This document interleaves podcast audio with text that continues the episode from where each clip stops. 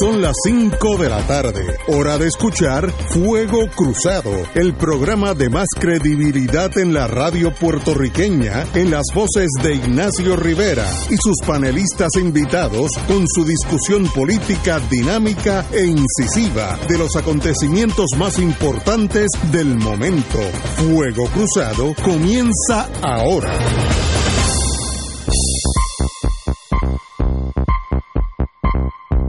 Buenas amigos y amigas de Fuego Cruzado, estamos aquí Romancing the Stone con el, con el doctor Catalá, Francisco Catalá, y obviamente nuestro hermano y amigo, el licenciadísimo vicepresidente.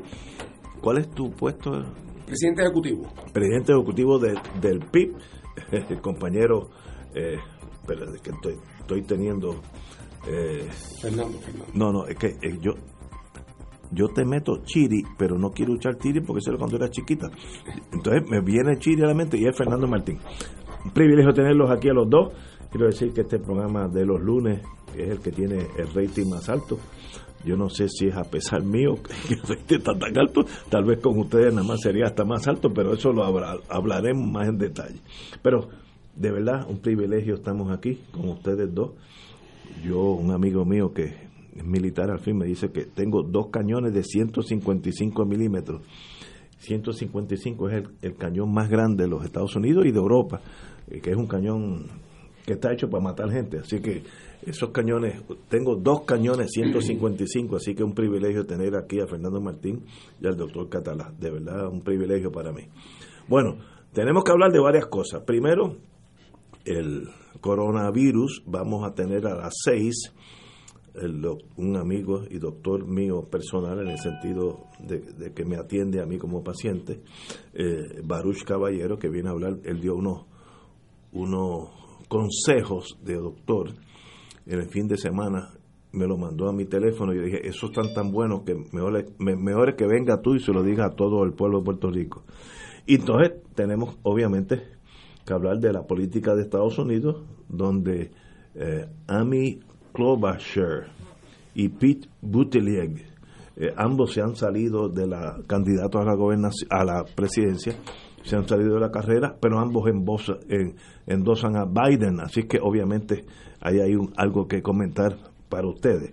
Eh, el martes, mañana martes, vamos a hablar de la historia del negociado de investigaciones especiales, eh, NIE, traemos a su primer director, eh, para que nos diga la historia, qué es esa cosa, cómo empezó y dónde está.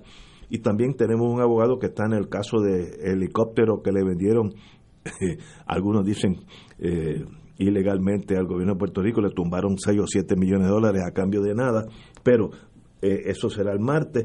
El miércoles, el compañero de este programa, Batia, estará aquí con nosotros a hablar de su candidatura y el jueves el candidato a la, a la a la alcaldía de San Juan, el, Miguel Romeo estará aquí con nosotros y es policy de este programa que todos los candidatos tienen tiempo igual.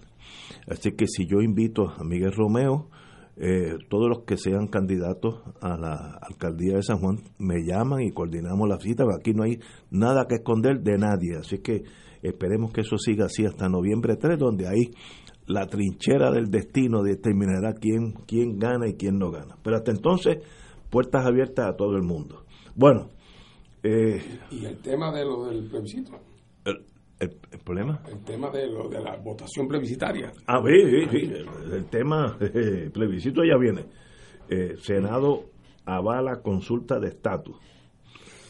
La medida aprobada por el Senado cataloga a los por la, catalogada por la minoría como una para mover PNP a las urnas. No me explico por qué eso es así. No detalla, no detalla de dónde provendrá el dinero para costear el plebiscito. Pero, anyway, el, Senado aprobó la celebración, ayer domingo, la celebración de una nueva consulta de estatus durante las elecciones generales, noviembre 3, que tiene la intención de mover a las urnas las huestes PNP denunciaron las minorías legislativas, of course. El proyecto 1467 crearía la ley para la definición final del estatus político de Puerto Rico. Establece la celebración de un sexto plebiscito, llevamos cinco, esta serie de sexto, en el que se preguntará a todos nosotros, ¿debe Puerto Rico ser admitido inmediatamente dentro de la Unión como un Estado? Las únicas alternativas son sí o no. Esta fue la pregunta que contestaron los residentes de Alaska y Hawái antes de que se convirtieran en Estado. Destaca eh, eh, la medida legislativa de la autoría del presidente del Senado, Tomás Rivera Schatz. Bueno, como usted, tenemos aquí al licenciado Fernando Martín, que sabe de estas cosas, eh, porque ha estado en ese mundo político. ¿Qué, opinión tiene usted sobre esta consulta del estatus? ¿Qué, ¿Qué medidas buenas o malas usted ve en esta legislación? Bueno, mira, Ignacio, eh, aquí hay que separar el grano de la paja y hay que hablar con franqueza. Eh, porque esto es un asunto que tampoco hay que convertirlo en, la gran mitología eh, del siglo XXI. No cabe duda de que sobre el tema del estatus político, los puertorriqueños tenemos que hacer algo. Es decir, lo peor es no hacer nada. Si quien estuviera en el poder fuera el Partido Independentista Puertorriqueño, nosotros hemos hecho y hemos dicho y hemos redicho y hemos explicado qué es lo que haríamos y cómo lo haríamos para resolver ese problema. El Partido Popular ha dicho 25 cosas, pero cuando ha estado en el poder nunca ha hecho ninguna de ellas. y el PNP ha buscado la manera, en algunas ocasiones, de hacer unas votaciones donde lo que ellos esperan que sea una mayoría estadista se articule de alguna manera. Eh, en este momento, ¿quién está en el poder? El PNP. Pues naturalmente que el día de las elecciones, como eso es algo que tienen en común los votantes del PNP o la inmensa mayoría de ellos que creen en la estadidad, pues claro está que van a movilizar a su electorado. De la manera en que aprobaron el domingo, que es una votación, entre comillas, sencilla, estadidad, sí o no, donde el no no tiene segundo capítulo. Donde, bueno, pues si, si gana el no, pues no pasa nada. Si gana el sí, ellos entonces ponen en marcha una petición de estadidad. Pero si gana el no, no pasa nada. Así que en ese sentido, ni pretende ser la puesta en marcha de un mecanismo de descolonización. No tiene la virtud aquella que tenía el que se, el que se iba a aprobar en el 2017 antes de que a Ricardo Rosselló se le cayeran los calzones, que es aquel que, que, en Puerto Rico todos los que no creemos en la colonia apoyábamos, que era una votación donde por un lado estaba estadidad y por el otro lado estaba independencia slash libre asociación. De tal manera o que ganaba una forma de acabar con el territorio, que es la estadidad, o ganaba el no, que era una forma de exigir soberanía propia. En este caso ni siquiera tiene eso, es estadidad sí o no. Así que por supuesto, que como instrumento para atender el tema del estatus político de Puerto Rico es un, un instrumento flojo, inadecuado, partidista, naturalmente que sí. Oye, y por supuesto que los que no somos estadistas tenemos que ir a votar en contra de la estadidad. Es que nos faltaba más. Para ir a ese plebiscito a votar en contra de la estadidad, es una obligación de los que no creemos en ella, porque si podemos provocar a la derrota de la estadidad, si es que la mayoría de los puertorriqueños, como yo creo, son opositores de la estadidad, pues hay que ir a derrotar la estadidad. Ay, si la estadidad gana, pues si la estadidad gana, que los estadistas entonces se enfrenten al gobierno de Estados Unidos con una petición de estadidad que en todo caso sería raquítica y que además en cualquier caso los que no cre los que pensamos que ese no es el plebiscito adecuado, tampoco estamos en posición de alterar porque los estadistas van a sacar los votos que van a sacar.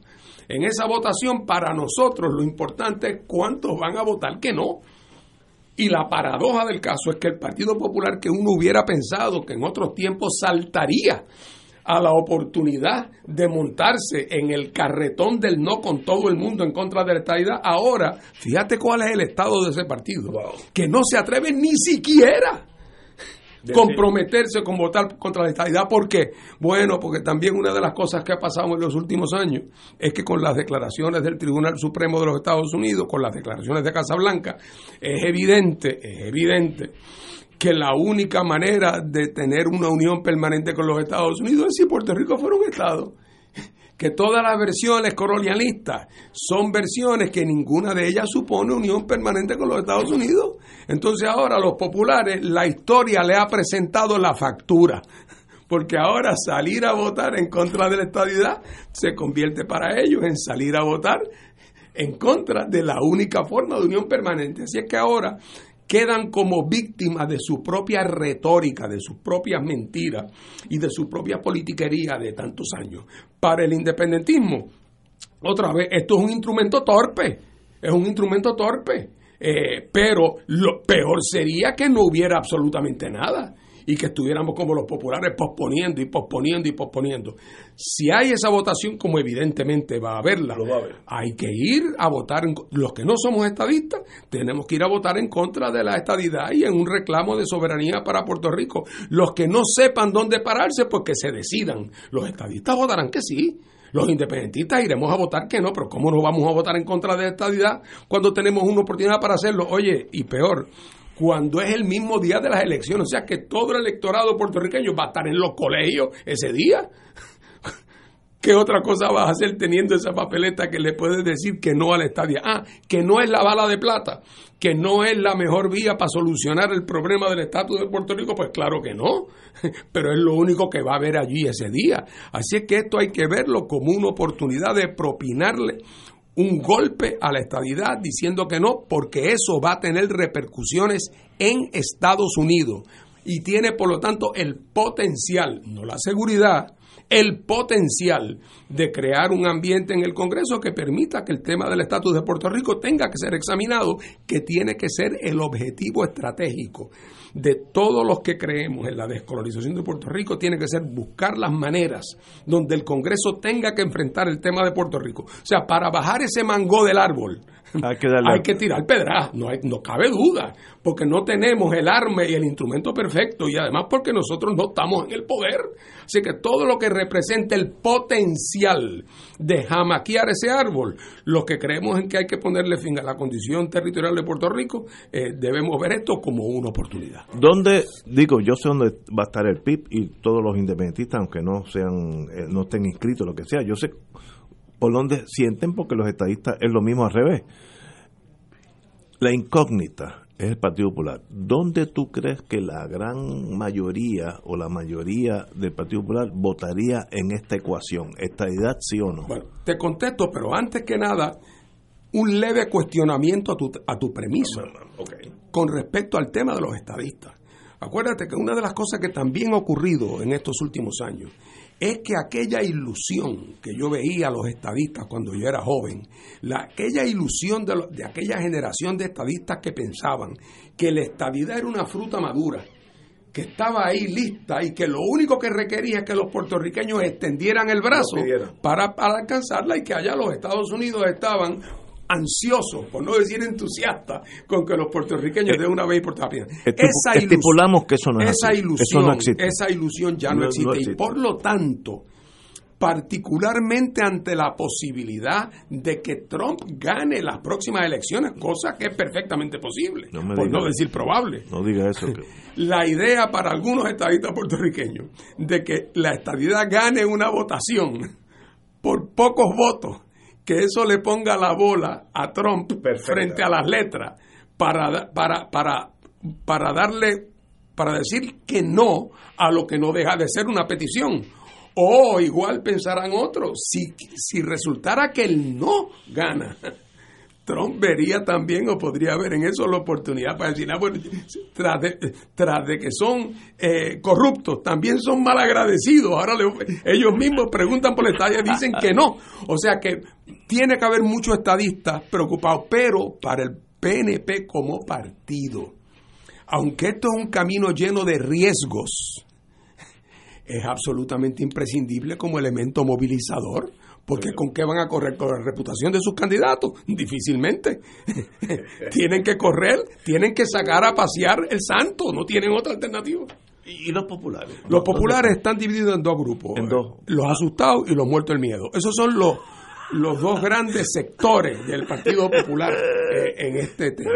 Y entonces habrá Bueno, Héctor Ferrer, el difunto, hasta el otro, eh, el otro día decía, esto de- vamos a un plebiscito, esta idea sí o no, porque Héctor tenía la esperanza o la convicción de que la mayoría de los puertorriqueños, unos por unas razones y otros por otras, votarían en contra de la estadidad. Y lo hacía como un reto a los estadistas. Ahora, nadie en el Partido Popular parece estar dispuesto a recoger esa bandera porque le tienen miedo a su propia sombra y porque piensan que votar contra la estadidad es- se va a interpretar en un sentido técnico correctamente como un voto contra el único estatus que representa unión permanente y como para muchos populares Wow. cada vez más el argumento de unión permanente es indispensable. Bueno, hasta Acevedo Vila el otro día hizo un pronunciamiento que si la libre asociación, que sí, que sí yo qué, y cuando baja la última línea, dice siempre y cuando que sea con el vínculo indisoluble de la ciudadanía americana por nacimiento. Ay, bendito, el rabo se le sale por debajo del refajo.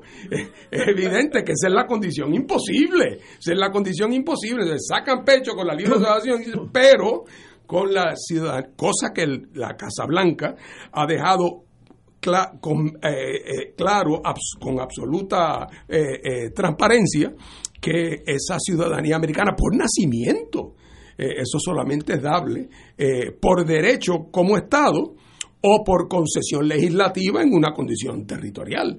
Pero así es que, y ese dilema ahora, o sea, la historia le está pasando factura, tanto a los populares por un lado, como a los PNP por el otro. Pero los PNP tienen el incentivo inmediato de que si sacan a pasear el santo con todos los riesgos que eso conlleve, Va- eso va- moviliza a la gente. Va- Y, y es- yo, en eso yo estoy con ellos. Tú sacas ese paño rojo y el toro faja. Eh, y el toro es el votante estadista, porque es algo que es indiscutible si eres estadista.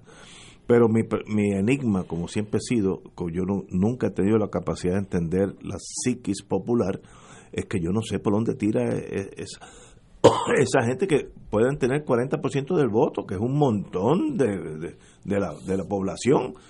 ¿Para dónde tiran? No sé. Pero es fácil. Cuando traigas a Batia, después que le preguntes del helicóptero, le preguntas por esto.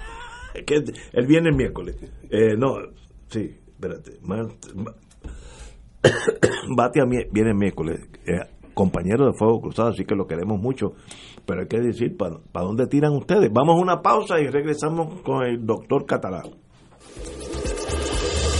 Fuego Cruzado está contigo en todo Puerto Rico. Se acerca la temporada de pago de contribución sobre ingresos, el famoso Tax Season. En RJBB and Associates te asesoramos para que al crear tu cuenta IRA tengas la mejor IRA del mercado. Así obtendrás la deducción contributiva que te permite la ley con el instrumento financiero de mejor rendimiento del mercado con garantía de principal. No lo dejes para el 15 de abril. Llámanos para cita y orientación al 787-691-2899 o al 505-1891. Proveyendo tranquilidad, transfiriendo tu riesgo. 787-691-2899 o 505-1891. En Buenos Días Familia, por Radio Paz 810 AM, a las 10 de la mañana de lunes a viernes, acompañas a Judith Felicie en una agenda de interés para ti, de lo que quieres escuchar, aprender y disfrutar. Comparte con sus invitados, como el doctor Edgardo Rosario Burgos y su consultorio radial, la psiquiatra María Teresa Miranda en Familia, Crisis y Soluciones, y la doctora Ada Rosabal hablando de fe, el periodista Javier Santiago con lo mejor de la cultura popular entre muchos temas. Buenos días familia, de lunes a viernes por Radio Paz 810 AM. 2.6 millones de autos en Puerto Rico, algunos de ellos con desperfectos.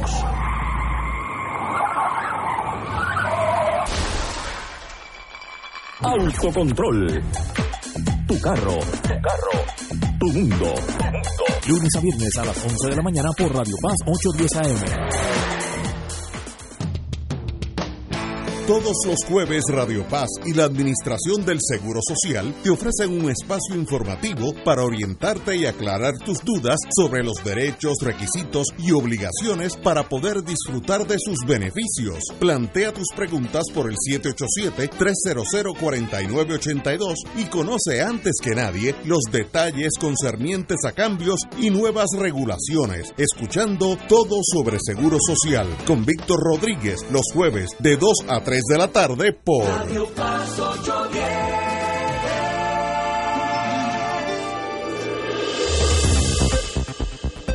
Y ahora continúa Fuego Cruzado.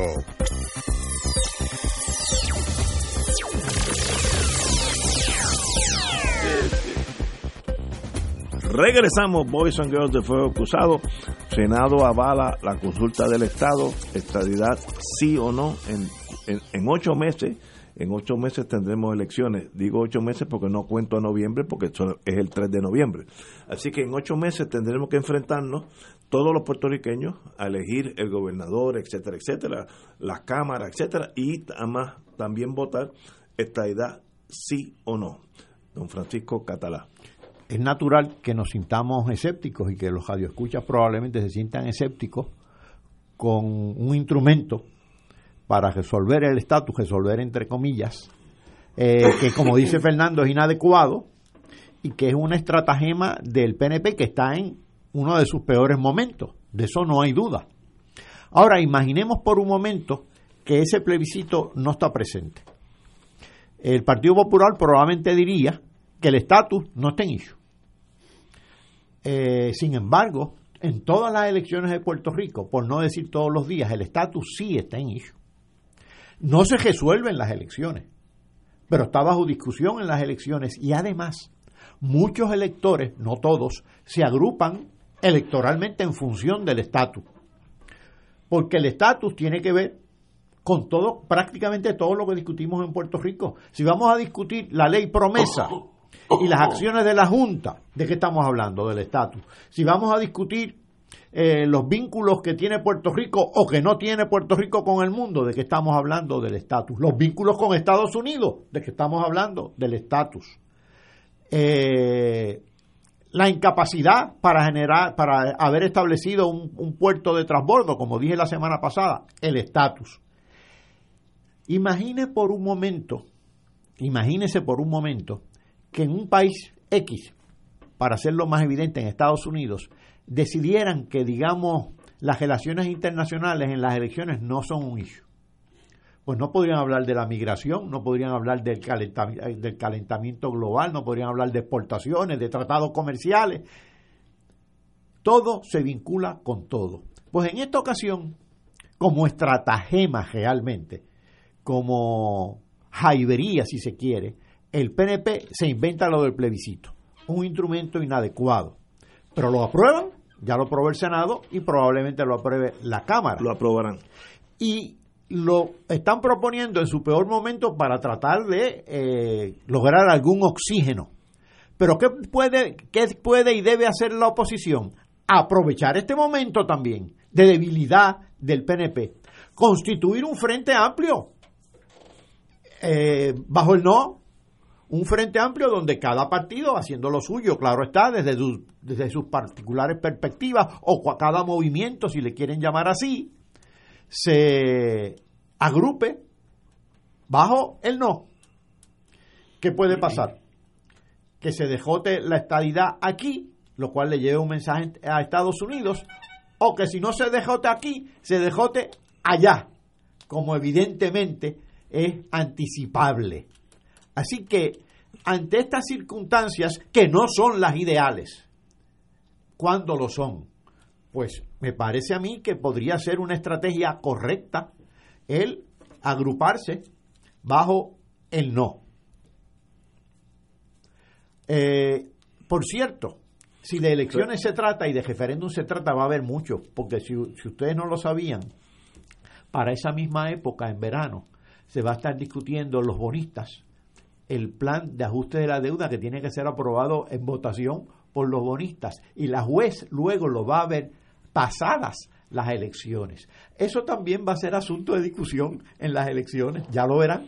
Pero, pero el pueblo, empezando por mí, nosotros tenemos la capacidad de entender la intríngulis de los bonos, eh, eh, cómo se, se mercadean, el acuerdo. Es una, para mí, es una cosa tan compleja que yo, ahorita vamos a hablar de eso para que tú nos trate, su señoría trate de explicarlo a nosotros, porque eso no lo entiende el ciudadano promedio, empezando por mí. Yo, yo admito mis limitaciones. ese mundo de bonos y la compraventa y el haircut, todas esas cosas que se inventan ustedes para complicar las cosas sencillas, yo no las entiendo. Y si yo no la entiendo, debe haber un montón de puertorriqueños de la mejor buena fe que no sabemos de qué están hablando ustedes. Eso, como, como ser neurocirujano, es un mundo aparte. Pero vamos a eso ahorita, ya mismo. Eh, tengo una pregunta para su señoría. Usted dijo que el PNP está en uno de sus peores momentos. Vamos a estipular eso en los abogados, dice inarguendo. Pero, como decía aquí que en paz descanse, mi querido hermano, para que el PNP pierda, alguien tiene que ganarle. ¿Qué fuerza existe en Puerto Rico en este momento que le gane a un PNP con todos los problemas que... Vamos a estipularlo para, no entrar en ellos. Porque si entran ellos me echo a llorar. vamos a estipularlo. Pero ¿quién le va ¿Qué fuerza hay? Los populares, como dice el compañero Martín, es miedoso y escondido. No hace... Los asustados y los muertos Asustado y muerto de miedo. eh, pero hay una dignidad que tuvo aquí el señor, el, el doctor César Vázquez, de primera clase, no estoy diciendo nada contra él, pero es un movimiento pequeñísimo de, corte religioso. Y Victoria Ciudadana, pues es un gran enigma. Entonces, ¿quién gana? Pues el que el último, miren, yo soy cínico y, eso es una de mis grandes debilidades y, y, fortalezas. Yo peso 100, 211 libras. Después de 200 libras, eh, usted en, en boxeo es peso completo. Imagínate yo entrar en un peso completo y enfrentarme a algún gorila de esos que pesa 220 y es músculo sólido.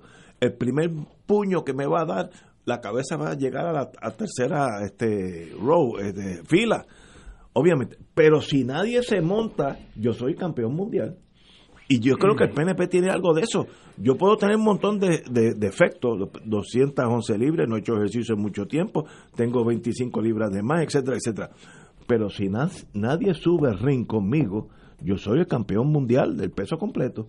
Y yo creo que el PNP tiene algo de eso, porque es que no hay, no hay adversidad, no, no lo veo políticamente hablando, no estoy diciendo ideológicamente. Pero mira, Ignacio, hay un sentido en que tú tienes razón, no cabe duda de que el partido político más grande en Puerto Rico es el PNP, eso lo acepta eh, eh, eh, todo el mundo. Que en una elección en particular, si todos los PNP salen a votar juntos con algún entusiasmo, estadísticamente hablando, deben ganar. Eso es lo que la historia nos muestra. Ahora, yo creo que el problema con tu análisis de quién le puede ganar y qué es el siguiente. Yo creo que tú le, le das en tu análisis demasiada importancia al tema de quién gana las elecciones. Aquí, para mí, lo que yo estoy mirando, tú, tú estás mirando ahí el tanque de las revoluciones por minuto en el motor. Yo ando mirando otro tanque, yo ando mirando otro tanque. Para mí, la, podrá ganar populares o ganar PNP. Eso no va a causar ningún cambio fundamental en la solución de los problemas de fondo de Puerto Rico.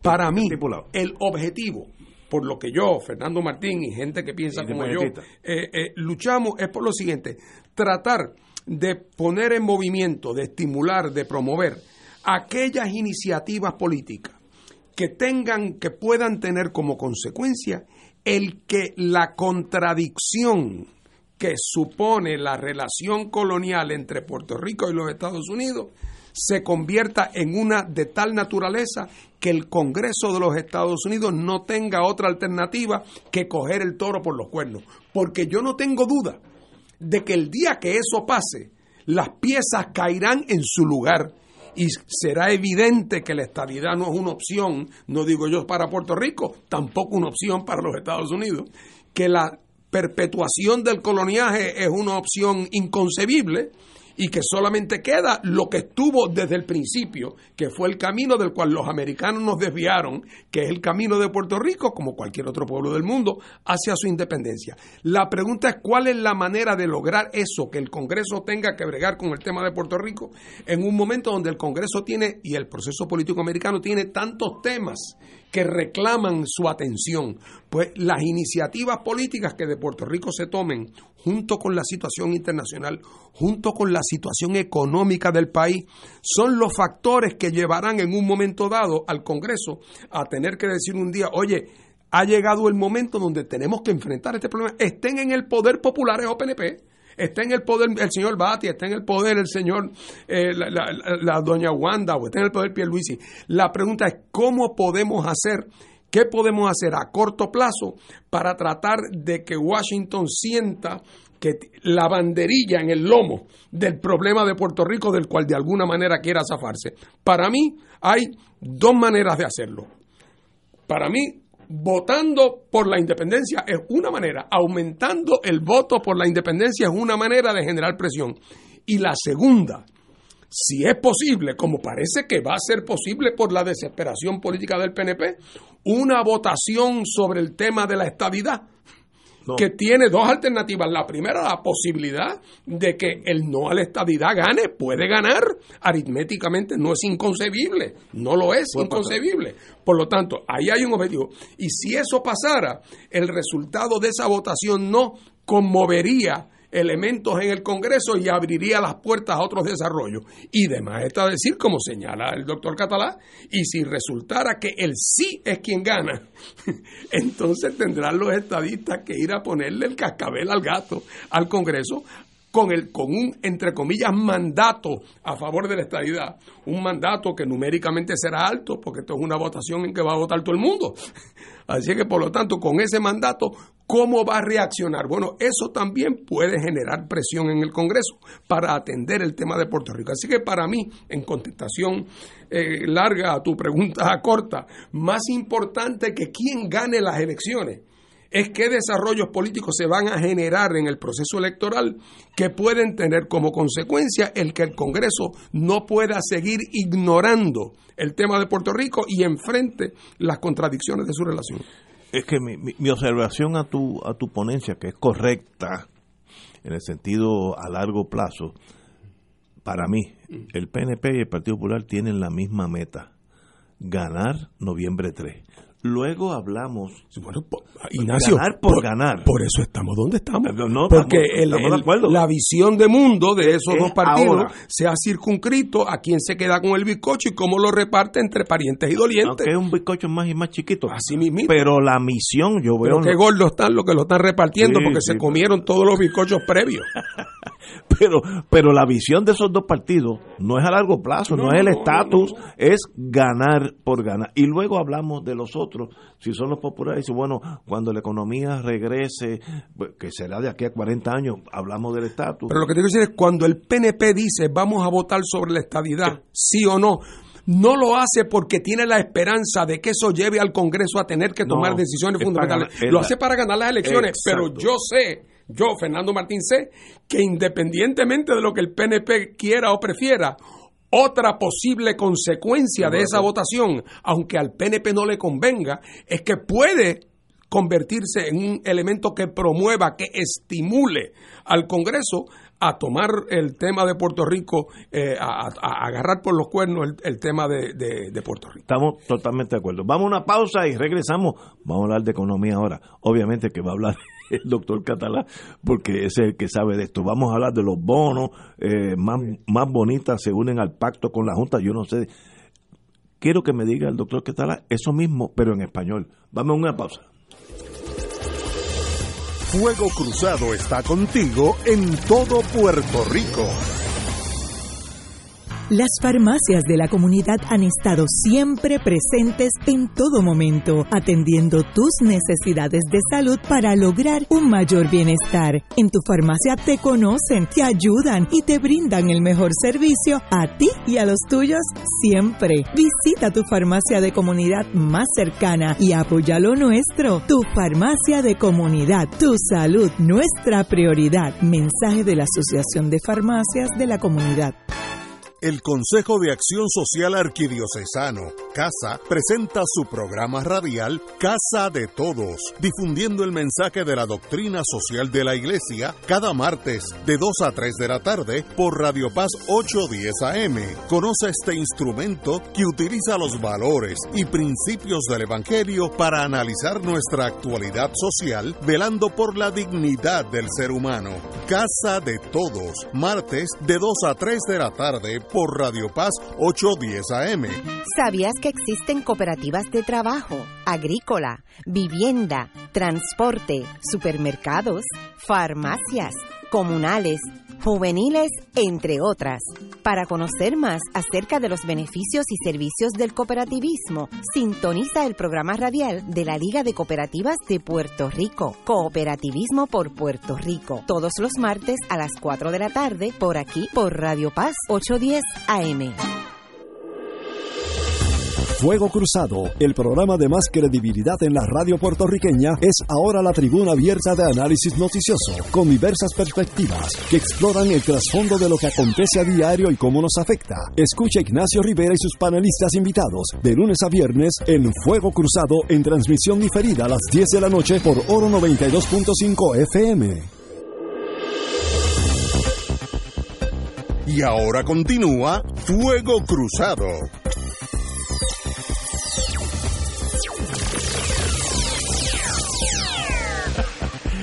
Regresamos, amigos y amigas, a Fuego Cruzado. Hoy hay una noticia eh, que estamos hablando de ese mundo de los bonos eh, más bonistas se unen al pacto con la Junta. El organismo fiscal radica el plan de ajuste enmendado para el gobierno central y este podría discutirse en el tribunal en junio próximo. Uno lee la noticia y si no tiene un- una maestría, por lo menos, en economía, cuando termino la noticia, pues estoy igual de perdido. ¿De qué están hablando estos señores que tiene que ver con algo importantísimo en la vida de nosotros, que es la deuda, cómo se paga la deuda, etcétera, etcétera, qué acuerdos hemos llegado? ¿Por dónde que estamos, compañero Francisco Catalá? Bueno, en, esta semana pasada se ha complicado todo porque eh, se tienden a juntar unas cosas con otras. Primero, por un lado está el plan de ajuste o de reestructuración de la deuda enmendada del gobierno central. Cuando decimos del gobierno central, nos estamos refiriendo a las agencias convencionales del gobierno central, al gobierno central y a la autoridad de edificios públicos. ¿Por qué a la autoridad de edificios públicos? Porque los ingresos de la autoridad de edificios públicos vienen de sus clientes, que son las agencias.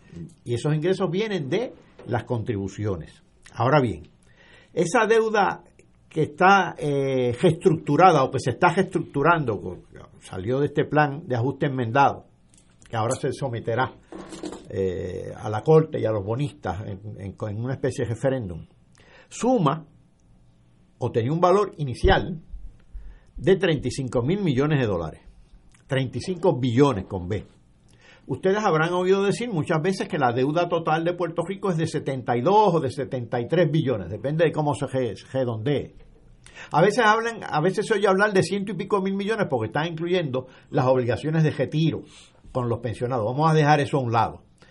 Esta deuda de 73 mil millones se divide entre la del gobierno central, la de COFINA, la Cor- Corporación para el Financiamiento del Interés Apremiante, que es una especie de corporación virtual que estaba adscrita al Banco de Fomento, que es de alrededor de 18 mil millones, la de acueductos y alcantarillados, que es de alrededor de 5 mil millones, la del, ya yo diría ahora que la del desaparecido Banco Gubernamental de Fomento, que es de 5 mil millones, y la de la Autoridad de Energía Eléctrica, que está entre 9 mil y 10 mil millones, redondeando.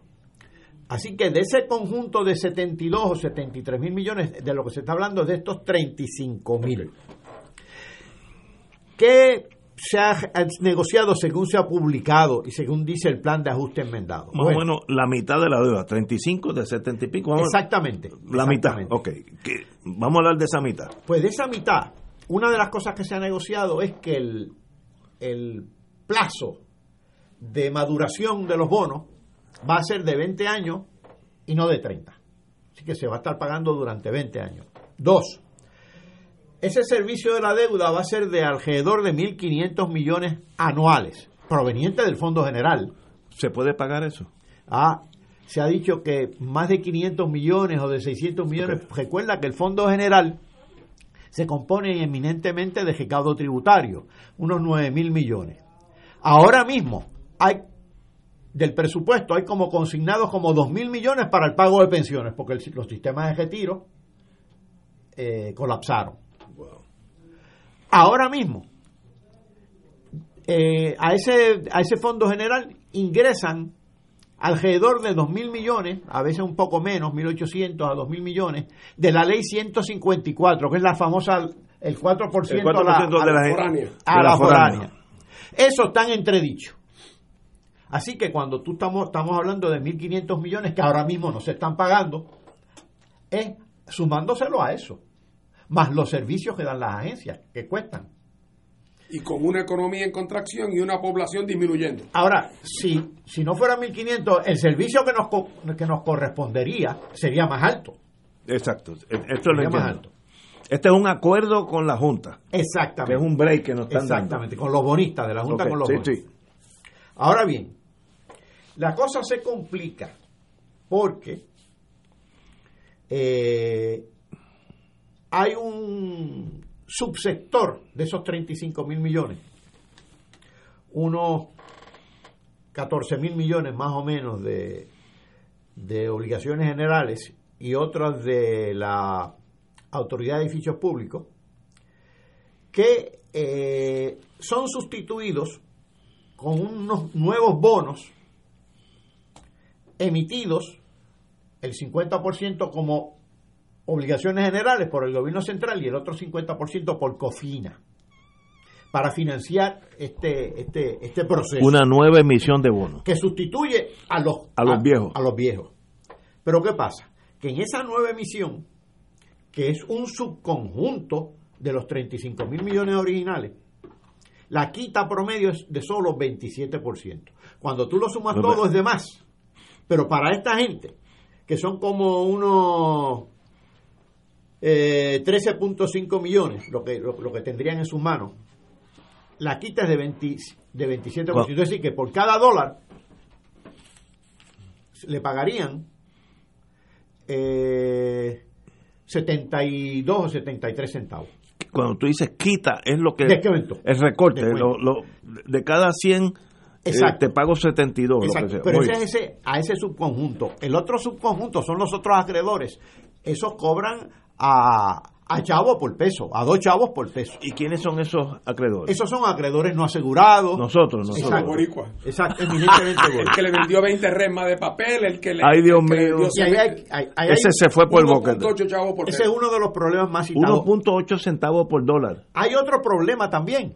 Ese es ma- que olvide de eso. Hay otro problema también, que la Junta anteriormente había más que declarado, coqueteado, quizás, o menos que declarado, coqueteado, con la idea de que había una deuda ilegítima en, en, en, en las que había emitido el gobierno central y la autoridad de edificios públicos, que llegaron a, a- a manejar la cifra de 6 mil millones.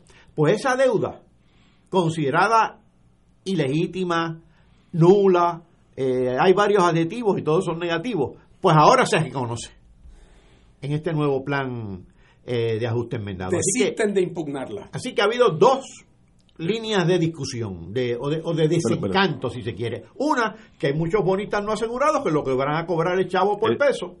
Chavo por peso. Y es- dos, y dos, que una deuda considerada ilegítima ahora es legítima. Y eso pues le, le, le ¿Y, y, cuesta. y qué eran las deudas consideradas ilegítimas? Bueno, En términos generales. ¿no? fíjate, el gobierno de Puerto Rico viene obligado a que el servicio de la deuda no exceda el 15%, 15%. del por ciento, el 15% de la recaudación promedio de los dos años anteriores en contribuciones. Y eso lo brincaron. Y eso parece que se... eh, con la- por, por ejemplo, usaban emisiones de la Autoridad de Edificios Públicos que están respaldadas por contribuciones y decían, no, esto, esto no cae como obligación general, esto no está bajo la cláusula constitucional. Ese tipo de juegos jugando, jugando, sí. se Pero jugaba mucho. identificaron la, la grande aquella que hizo García Padilla, la, la que La hizo de García Padilla de, tres- ca- tres de do- billones. de dos y pico billones y las últimas dos que hizo Fortuño. Sí. Esas son las y hay que algo se... más, fíjate, si tú lo piensas bien, estos 35 mil millones, ¿cuál es su fuente de pago? Pues las contribuciones. Ahora reducidos a, a 10 u 11 mil millones, a menos, ¿verdad? O sea, se, redu- se redujeron. Pero son las contribuciones. La deuda de las obligaciones generales, contribuciones. La, de auto- la autoridad de edificios públicos, contribuciones. Y la otra que es aparte de esos 35 mil millones originales, que es la de Cofina, ¿de dónde viene en su pago? De las contribuciones del IBU, del IBU. Así que todo viene del mismo pote. El Cofina también se montó supuestamente para pagar la deuda que se consideraba extraconstitucional, pero lo que hizo fue emitir bonos para sufragar gastos corrientes. Que es un error. Así que esto es bastante enredado. A la misma vez que se está discutiendo este plan de ajuste del gobierno central, del gobierno central, que es un documento que prepara la Junta, representando al pueblo de Puerto Rico la Junta ante la Corte Federal. A la misma vez, Sin el consentimiento del pueblo de Puerto. Rico. A la misma vez, el gobierno de Puerto Rico hace unos días presentó su plan fiscal. Eso es otra cosa. Es un plan fiscal. Eso no es la Junta, eso es el gobierno de Puerto Ese es el gobierno de Puerto Doña Rico. Wanda, que dijo. AFAS. es- ok, AFAS, que es lo que ha Se lo propone a la Junta. Exacto, exacto. exacto. Va- va- vamos a una pausa y lo cogemos aquí mismo en el plan del gobierno proponiéndole a la Junta este nuevo plan. Vamos a una pausa. Fuego Cruzado está contigo en todo Puerto Rico. Ante la posibilidad del inicio de una cadena de contagio con el coronavirus, el uso de medidas básicas de prevención serán de gran importancia para todos. De ser necesario, utilice mascarillas y guantes y no comparta artículos como jabones o toallas con sus familiares. Manténgase informado de fuentes oficiales médicas y de salud pública para no crear confusión. Protéjase del coronavirus y otras enfermedades transmisibles. Este mensaje es una aportación de servicio público de la Asociación Médica de Puerto Rico, Clínica Borinquen Medical Services y esta emisora. Como María escucha, levántate y actúa. Vuelve la misión cuaresmal al Santuario Nacional de Nuestra Señora Madre de la Divina Providencia en Cupey. Rezo del Santo Rosario, Santa Misa, predicación, adoración eucarística y confesiones. Misión cuaresmal del 24 al 27 de marzo, 6 y 30 de la tarde. Te esperamos. Todos los miércoles a las 4 y 30 de la tarde no se pueden perder el programa Tu Conciencia Económica PR, un programa de análisis de noticias de la economía local e internacional para que tomes tus decisiones financieras con conciencia con el experto Roberto Berríos. Todos los miércoles a las 4 y 30 pm por Radio Paz 810 AM y por Radio Paz 810.com. Tu Conciencia Económica PR, proveyendo tranquilidad, transfiriendo tu riesgo. El Centro de Evangelización y Catequesis de la Vicaría de Carolina les invita a su retiro de cuaresma auspiciado por Unidos contra el Hambre, con los recursos Diácono José Jaramillo y Diácono Richie López. Retiro cuaresmal sábado 7 de marzo, 1 de la tarde, Centro de Evangelización y Catequesis, Vallarriba Heights, Carolina. Información y registro 300-4959-276-1413. Y ahora continúa Fuego Cruzado.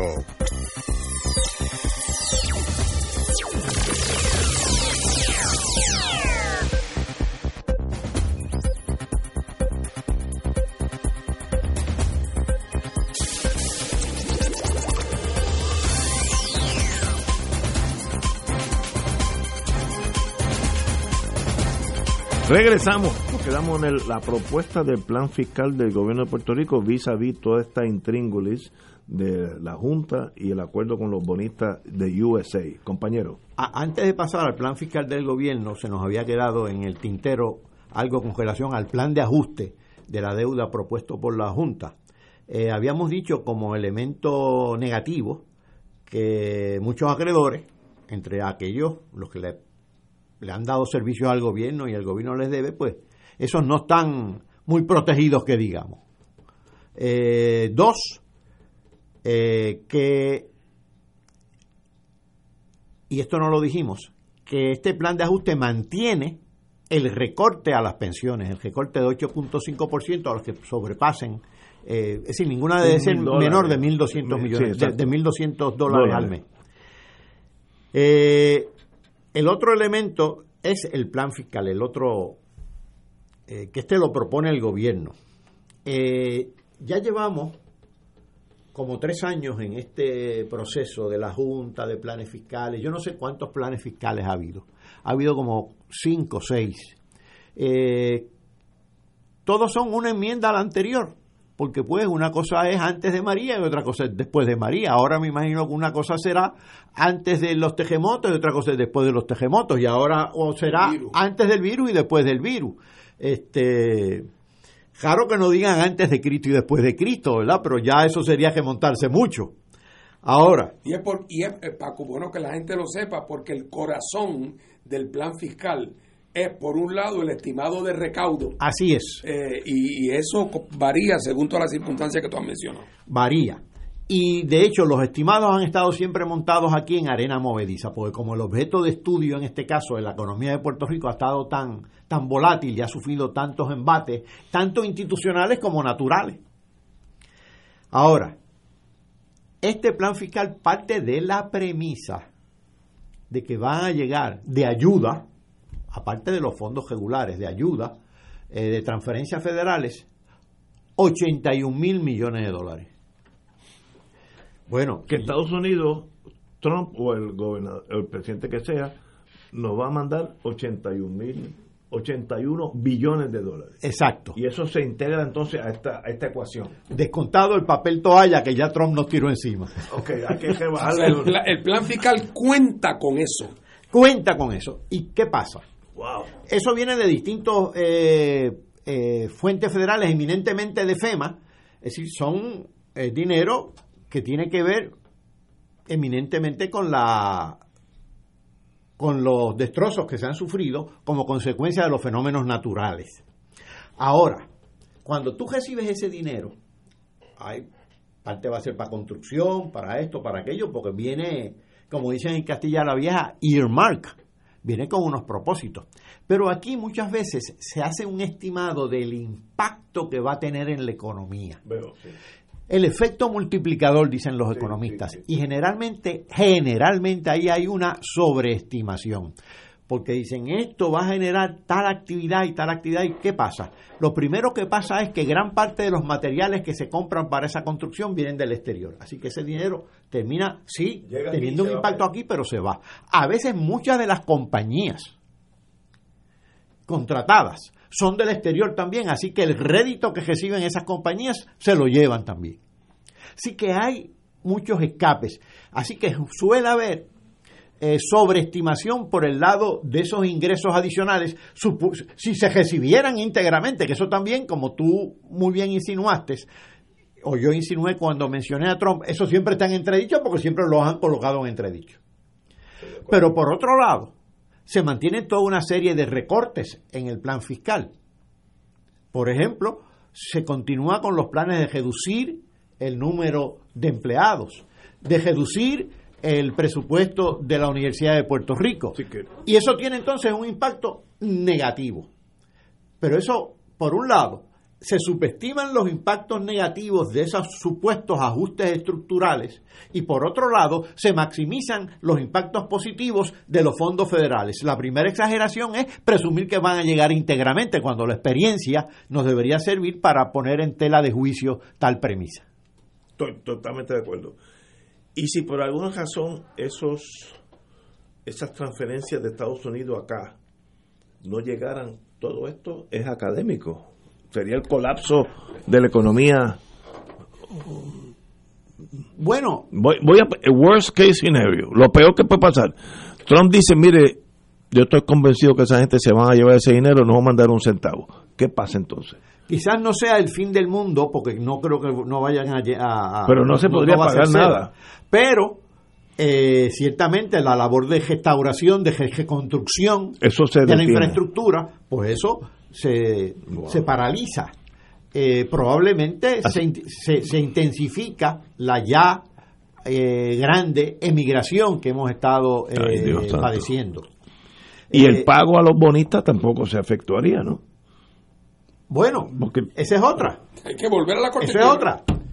Esa es otra, porque todo esto, to- Wow. todo este juego fiscal alimenta a un presupuesto y permite, si se dan los supuestos de los que prepararon el plan, el plan fiscal, cierta salud presupuestaria que permitiría a su vez un servicio a la deuda. Pero todo eso se desmorona se, se cae si, si se da lo- el, el- el- el escenario que tú Eh, estás sí, el peor de los escenarios, para prepararnos para Y no peor. tiene que ser el peor para que esto, estas proyecciones empiecen a, si a en vez de esos 81 billones mandan 40 nada más, pues también sería, ja- jamacaría el palo, ¿no? Y lo grave de todo esto es que todo siempre está en harina, arena movediza. Llevamos tres años ya con la Junta. Se habla de planes fiscales y planes fiscales enmendados y planes fiscales enmendados y el plan de ajuste de la deuda enmendado y enmendado y enmendado. Y ahora luego se va a someter a votación con los bonistas en verano y la juez decidirá después de las elecciones. Quiere decir quizás probablemente en el 2021. Y mientras tanto, ¿qué? No, no, espérate, pues, espérate, compañero, si yo si yo hubiera sido inteligente, hoy hubiera faltado diciendo que yo tengo el chikungunya, no, el, ¿cómo se llama? Coronavirus. Usted me ha dejado a mí una depresión total. Vamos a una pausa y regresamos con Fuego Cruzado. Fuego Cruzado está contigo en todo Puerto Rico.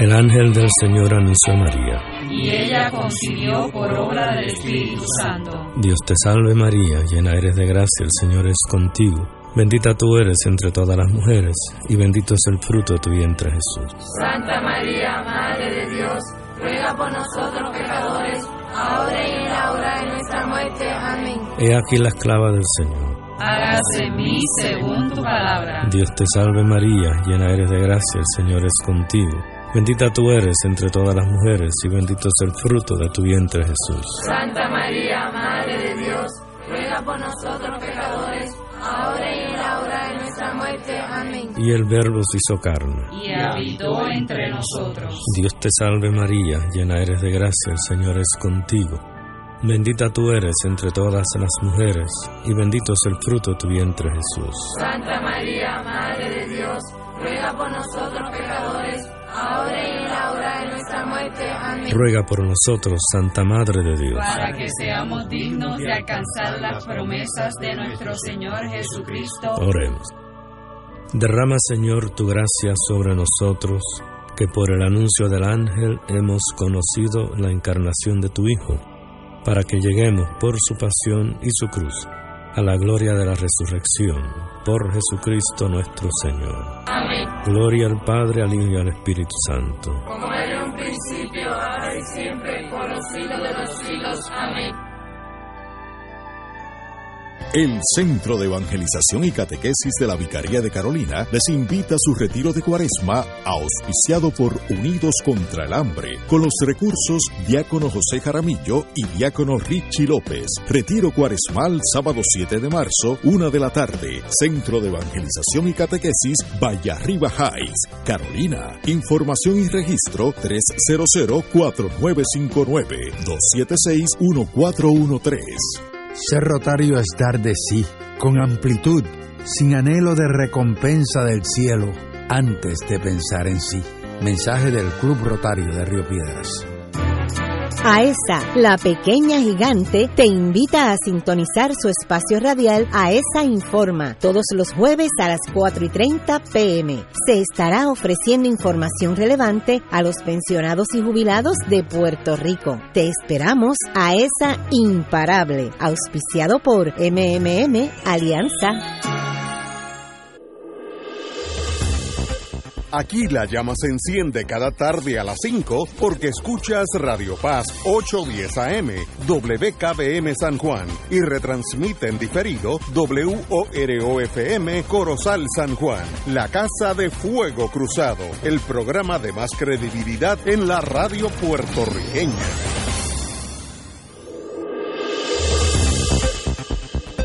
Y ahora continúa Fuego Cruzado.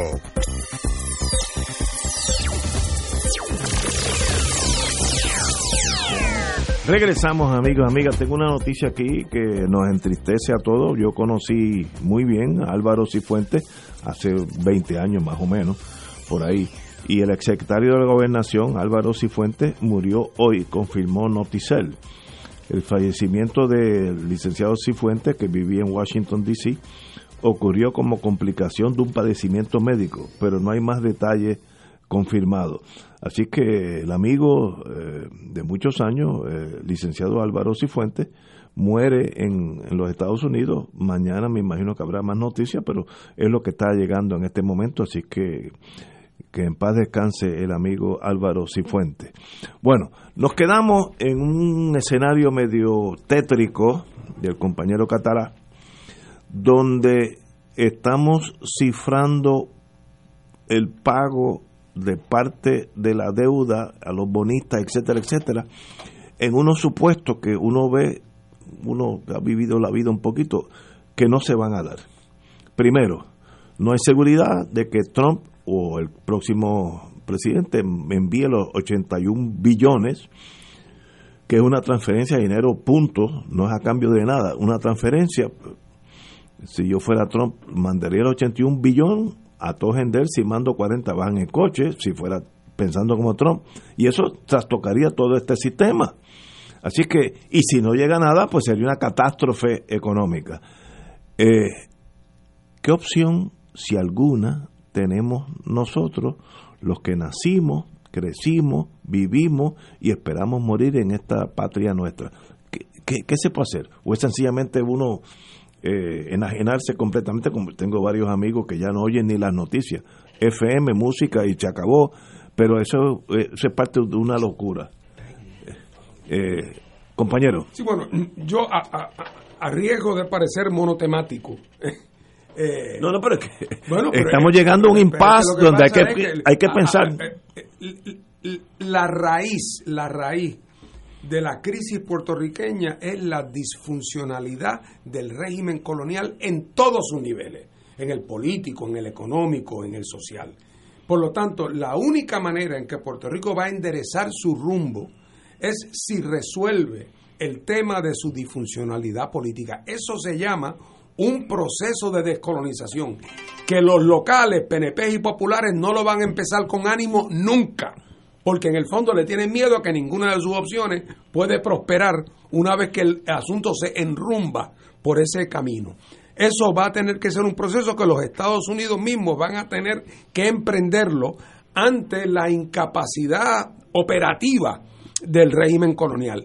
Cuando ese proceso comience, y por eso pienso que en estas próximas elecciones cada cual tiene en sus manos poder aportar a eso, y no es tan importante si ganan populares o PNP. Para mí es importante que el voto por la independencia suba.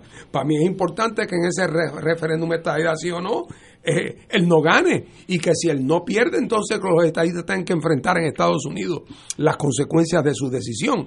Pero en cuanto a la deuda concierne, en el momento en que se ataque, este tema y nos sentemos en la mesa, americanos y puertorriqueños, a resolver el tema de ponerle fin al coloniaje en Puerto Rico, la solución al tema de la deuda va a ser el mismo que se preconizó cuando se presentó el proyecto Tidings Piñero en el Congreso de los Estados Unidos en 1944 para que hubiese una votación entre alternativas. Y en el caso de la alternativa de la independencia, que estaba muy bien definido cómo iba a ser ese proceso, se dispuso con respecto al tema de la deuda pública que la deuda pública de Puerto Rico sería asumida por los Estados Unidos inicialmente.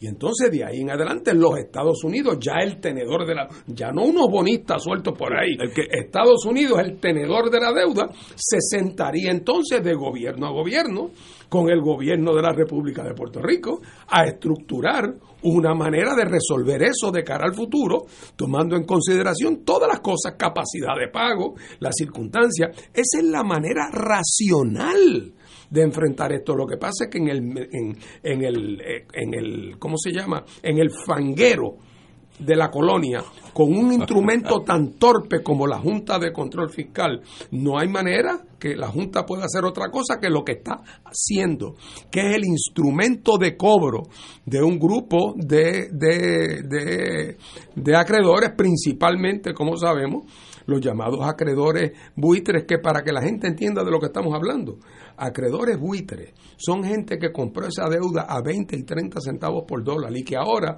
con el famoso recorte que lo que se va a pagar es 72 pesos, 72 chavos de cada peso, ellos se van a estar ganando de a 30 que compraron y a 70 que venden 40 centavos. Mientras el puertorriqueño que tiene una ferretería y que le vendió pintura al departamento, o el chofer de la guagua pública que tenía una de- que, el departamento de instrucción no le pagó, le van a dar 1.8 centavos por cada dólar.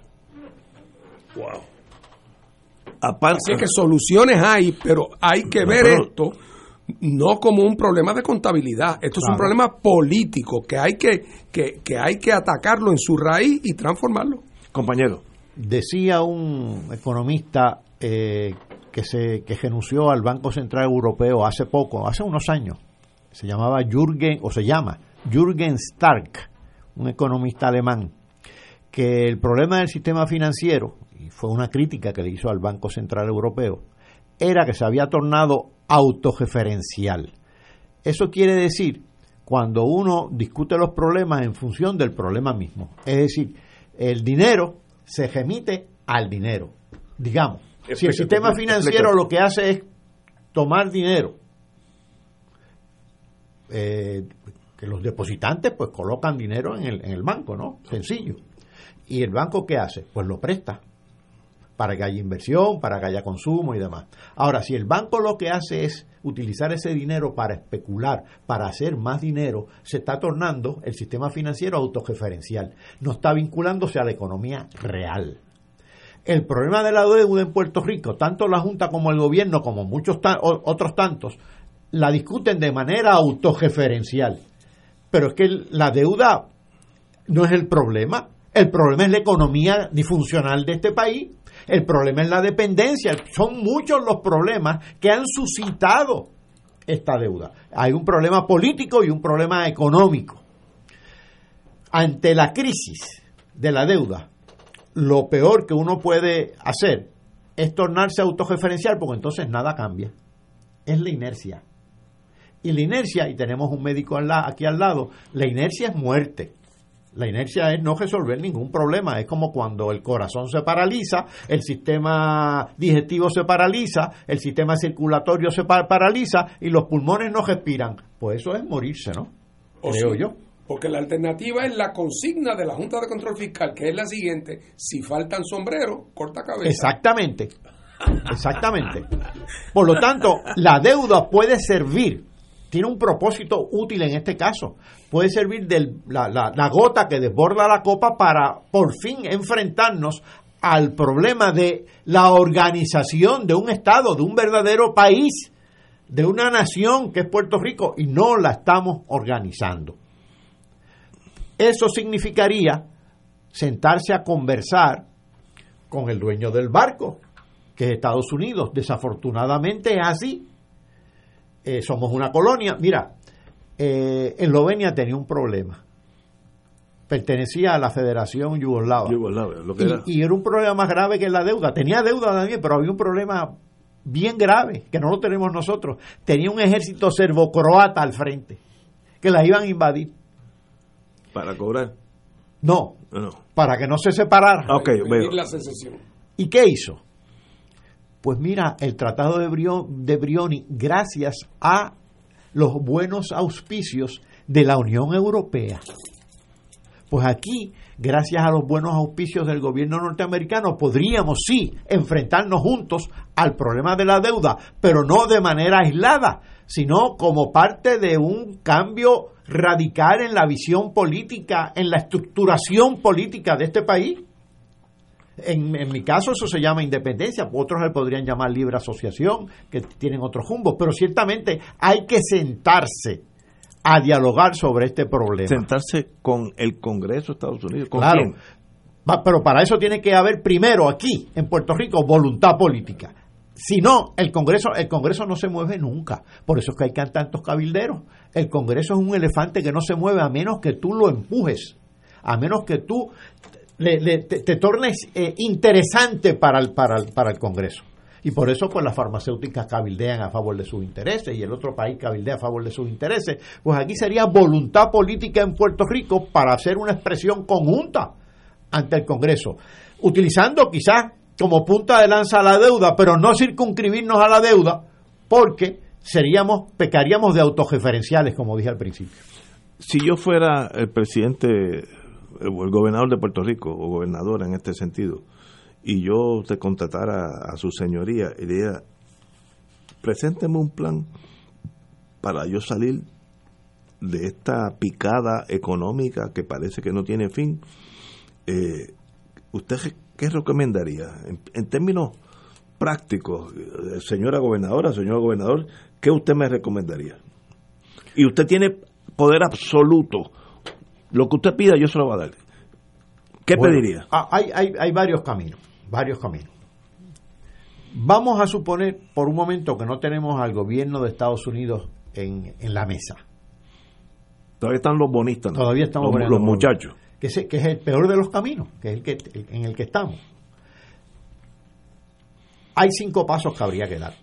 Y llegaríamos al, al punto que estaba presentando Fernando. Primer paso. Tendríamos que auditar esta deuda. ¿Ok? ¿Para qué? Para distinguir la legítima de la ilegítima y todo ese be- berenjenal que hasta la fecha eh, eh, se revela cada vez que aprueban un plan fiscal o un plan de reestructuración de la deuda. Auditamos la deuda. Y segundo y- paso. Y de los 72, legalmente 60. Ya hay 12 menos. Segundo paso. Sigue, sigue. Segundo paso. Luego de auditada la deuda, nos tenemos que poner de acuerdo con relación a qué quita, qué descuento tendría la deuda estipulada, la deuda legítima. Que entonces Ese- podría quizás ese es el famoso haircut. que ya podría ser más pequeño porque ya nos, nos, nos, nos quitamos de encima la deuda ilegítima. Tercer paso, decidir cómo sustituimos esa deuda por una nueva estructura de, de bonos, como está proponiendo el plan fiscal, pero en este caso sería un bono de crecimiento. Es decir, tenemos que colocar a la economía de Puerto Rico en una situación de que crezca y que crezca el recaudo para poder pagar, porque de no, no puedo pagar. Ok, entonces yo, gobernador. o- Fíjate que, que ese tercer- ¿Cómo, ¿Cómo tú haces que crezca la economía de Puerto Exacto, Rico? pero ese tercer punto tiene la, la bondad de que pone a los acreedores y a los deudores con un mismo propósito, porque los dos van a tener interés. Mientras en más que crezca, Que el negocio crezca. Claro. Claro. Cuarto mundo. punto. Cuarto punto. Bueno, para que crezca necesitamos un plan. Hay que desarrollar un plan y hay que financiar un plan.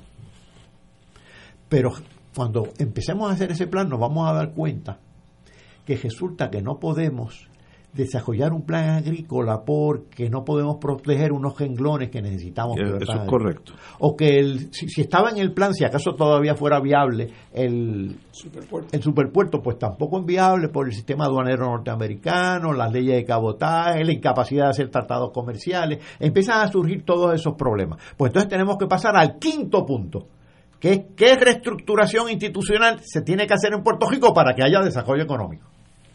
Fíjate que entonces en el quinto punto, en el cuarto y el quinto punto ya estamos incorporando al gobierno de Estados Unidos porque tiene una responsabilidad con eso. Y quizás de ahí podamos reestructurar, ver, nuevamente a Puerto Rico, tener un nuevo paradigma, como dijo Fernando hace unos momentos, y eh, sustituir la deuda que actualmente tenemos con los bonistas con una deuda reestructurada con Estados Unidos. Un plan de transición. Eso sería el plan, eso sería parte del plan de transición de Estados Unidos, Ah. de, de Puerto Rico. Por cierto, te mencioné Eslovenia. Eslovenia tuvo un plan de transición con, de 14 años con el plan, con el Banco eh, Mundial, con el Banco de Desarrollo Mundial. 14 años y pasó en 14 años de país deudor a país donante. Pero eso, eso asumiría que la premisa básica es nosotros tener esa autonomía para poder accionar. Claro, por eso es que tendría que haber una reestructuración política. Veo, veo. Ve- eh, El- autonomía es una palabra desacreditada. No, que asusta a gente. Queremos decir las herramientas de la soberanía, ¿verdad? Porque ya sabemos que aunque sea autonomía entre comillas, te la dan mañana y si sigue siendo colonia, te la dan mañana y te la quitan pasado mañana, como ha pasado. ¿Es eso fácil? No, no es fácil. Pero ¿cuál es la alternativa? Que no hay alternativa. que no hagamos nada y el país continúe desdibujándose, deteriorándose, virtualmente desapareciendo. Eh, yo este fin de semana, yo los fines de sem- los sábados voy a, a comprar PX y voy al de la Guardia Costanera porque es donde fue mi alma mater. La calle de la Puntilla, que entra a la base de la Guardia Costanera en el Viejo San Juan, ya casi está intransitable. no es que es incómoda, no es que tiene boquete, es que ya está intransitable. Yo, si sigue así, yo me voy a ir a Fort Buchanan, que todavía las calles carreteras están mejores. Por tanto, llega un momento donde uno, por ignorante que sea, la adversidad choca contigo. Algo me está diciendo, aquí hay algo que no está bien, que está bien mal, porque si uno va de turismo a Kingston, Jamaica eh, o Santa Lucía, ¿por qué las carreteras están mejor allá y aquí están la puntilla? Y le digo esto al que me, el que me dude la palabra, arranque ahora mismo para la puntilla. Le sugiero que vaya de día para que no se encalle en un boquete. No está transitable. Entonces, eso va a seguir peor. Pues va a llegar un momento que Puerto Rico cesará de ser un país viable. Entonces, no, no, no sé, hay, hay otra noticia por ahí de los, de los municipios que eh, están diciendo que la mitad no, no son viables en, los próximos meses, etcétera. ¿Qué hacemos? ¿O esperamos que el piano nos caiga en la cabeza? Este, ¿sabe? Llega un momento que por negligente que uno sea, empezando el pueblo de Puerto Rico, echándome yo parte de la culpa, porque hemos llegado aquí por nuestra ignorancia o buena fe, lo que sea, pero somos parte del problema.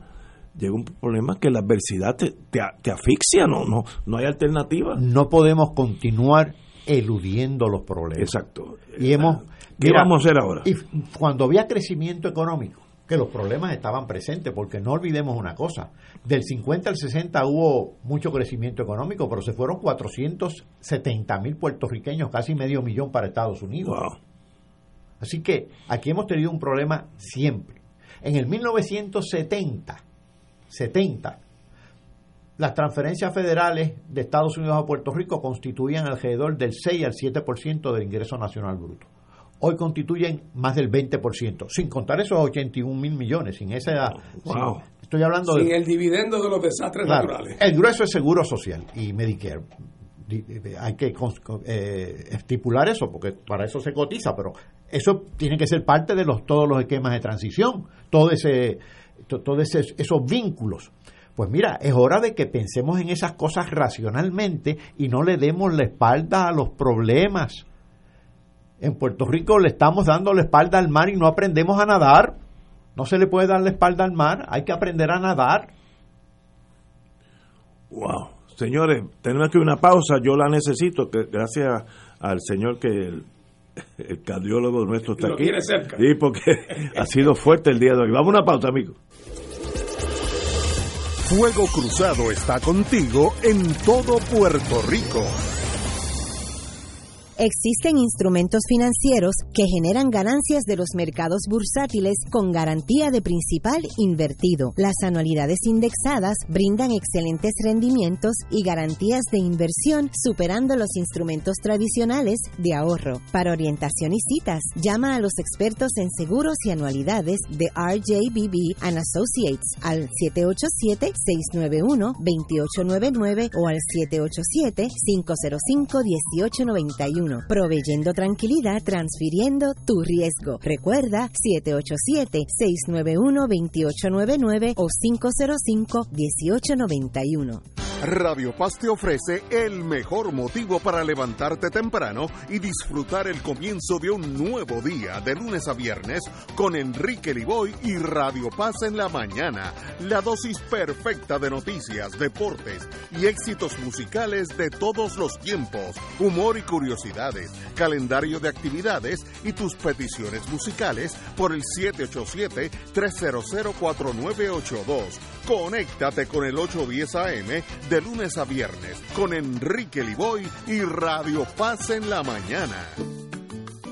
Todos los miércoles de 4 a 5 de la tarde le ofrecemos el programa Infoempresas y algo más. En este espacio entrevistamos a empresarios de la casa, prospectos y actividades que están haciendo el trabajo de llevar adelante la economía de nuestra isla. Y ese algo más es la integración a las 4 y 30 de la doctora Olga Meléndez con su espacio ¿Qué pasa en casa? Donde la comunidad es el protagonista y ella a su especial estilo les ayudará a encontrar soluciones. La cita todos los miércoles a las 4 de la tarde por el 810 AM Radio Paz y Radio Paz 810.com, donde ser mejor es posible.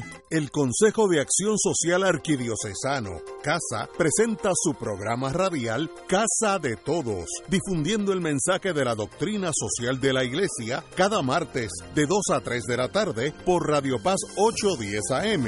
Conoce este instrumento que utiliza los valores y principios del Evangelio para analizar nuestra actualidad social, velando por la dignidad del ser humano.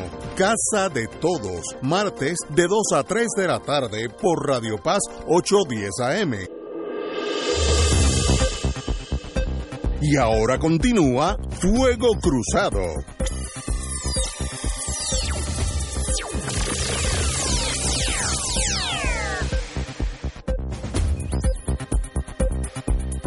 Regresamos, amigos y amigas, a Fuego Cruzado. Vamos a tener un interludio médico, yo creo que es importante. Tenemos con nosotros el, mi, mi cardiólogo favorito y mi querido amigo Baruch Caballero. Bienvenido, doctor Caballero. Gracias por la invitación, otra vez muy alegre y contento de estar aquí, aprendiendo, siempre El, aprendiendo. el- el fin de semana, su señoría me envió a mí a mi esposa unas indicaciones de qué debemos hacer contra la, la problemática de la contaminación, ¿cómo se llama eso? Se- no, no es contaminación, este eh, Coronavirus. coronavirus. Eh, y, y me estuvo tan lógico los pasos que dije, pero en vez de yo saberlo nada más calladito en casa, mejor es que usted venga aquí y se lo diga al pueblo de Puerto Rico. ¿Cuáles son sus apuntes a este virus que ya llegó a Santo Domingo? Ya mató a seis personas en Estados Unidos y no estoy diciendo para que nos salgamos corriendo. Eh, ya hay uno en Brasil, etcétera, etcétera. En otras palabras, la tesis que no iba a salir de China ya es totalmente obsoleta. Eso Mm. ya pasó a la historia. Ya está en Santo Domingo, que Santo Domingo es con un poquito de eh, menos años yo podía nadar de aquí a Santo Domingo, así que así de cerca está. Por tanto, y hay mucho tráfico en- entre Santo Domingo y Puerto Rico diariamente, así que ya, eh, como dijo el doctor Cabanilla la semana pasada, no hay duda que va a llegar ese virus a Puerto Rico. Ahora, ¿qué uno puede hacer? Yo no soy médico, yo no estoy en un centro médico, yo soy ciudadano. Yo y mi esposa, como usted nos indicó, ¿cuáles son las medidas que debemos tomar a esperar que lo malo sea lo menos malo? Bueno, el coronavirus o COVID-19, porque se descubrió en el año 19, ha llevado a una información monstruosa en, la- en, en todos lados, periódicos, en las redes, en la radio, y al nivel de que ya hay al día de hoy más de 700 artículos médicos escritos, oficiales, y hay un bombardeo de información, pero no, no, no vi como un orden, como un orden sencillo, que la gente pudiera digerir y practicar, porque sí se pueden hacer cosas. Coronavirus, como ustedes saben, surge en China, es un virus que es de un animal, lo adquiere un ser humano, y ese ser humano empieza a transmitir. Pero como los seres humanos no tenemos todavía, digo la palabra todavía, inmunidad contra el virus, se, se propaga bien fácilmente, de persona a persona. ¿Y por qué bien fácilmente? Aparte de que no tenemos, no tenemos inmunidad, y este número es importante, el 80% de las personas que cojan el virus no van a tener ningún síntoma o va a tener un síntoma leve. O sea, punto número uno, no puedes identificar adecuadamente quién te infectado. Porque al momento nosotros cuatro, Yo puedo, yo puedo tener el virus ahora mismo. podemos entrar. Y sigo, y sigo Exacto. mi vida normal. Ok. Y, y eso es importante. Número dos, una cosa también que es muy importante e interesante es que es un virus bastante inocuo para los niños. No, no, no ha habido un porciento grande de niños afectados Qué interesante. complicado, con una mortalidad al menos del 0.2%. Que si eres niño, va lo más bien. Puedes nacer de nuevo. No, eso no aplica a nosotros tres. Si eso no es una opción que tú debes cultivar.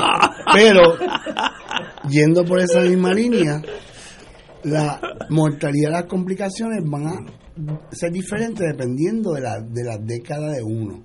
Hasta los 40 años la mortalidad es en 0.2%. Bajísima. A los 50 años es 0.5%. El doble. Sigue siendo bajito. Donde va a hacer un, un aumento hacia los 70 años, que va, a aumentar de un 2 a un 4%. Y estas complicaciones van a ser dependiendo también de, las complicaciones que uno tenga previamente. Sí, sí, sí, Y eso tiene que ver con lo que vamos a hablar ahora. Cosa interesante es que ya se están desarrollando las vacunas. No van a salir mañana. Las vacunas llevan, tienen un proceso. Pero a diferencia de otras epidemias que ha habido, hay compañías que ya están desarrollando vacunas para otros virus y, y lo han enfocado al coronavirus. Y eso nos adelanta mucho. Número dos, ya el sistema genético del virus está identificado. Eso es otro adelanto. Y tres, se han encontrado medicamentos que ya están, se usan para otro tipo de infecciones y podrían ser susceptibles para el coronavirus. Es bien importante para tratar al paciente. ¿Qué podemos hacer sencillo? Y aquí es lo importante. Número uno. Nosotros los latinos nos gusta tocar. Sí tocamos a la gente, besamos, abrazamos. El coronavirus se va a transmitir por los ojos, por la nariz y por la boca. Por lo tanto, mientras menos toquemos, mejor. Aquellas personas que tienen gafas y lentes de contacto, es mejor usar las gafas que los lentes de contacto. Las gafas van a ser más protectoras que los lentes de contacto.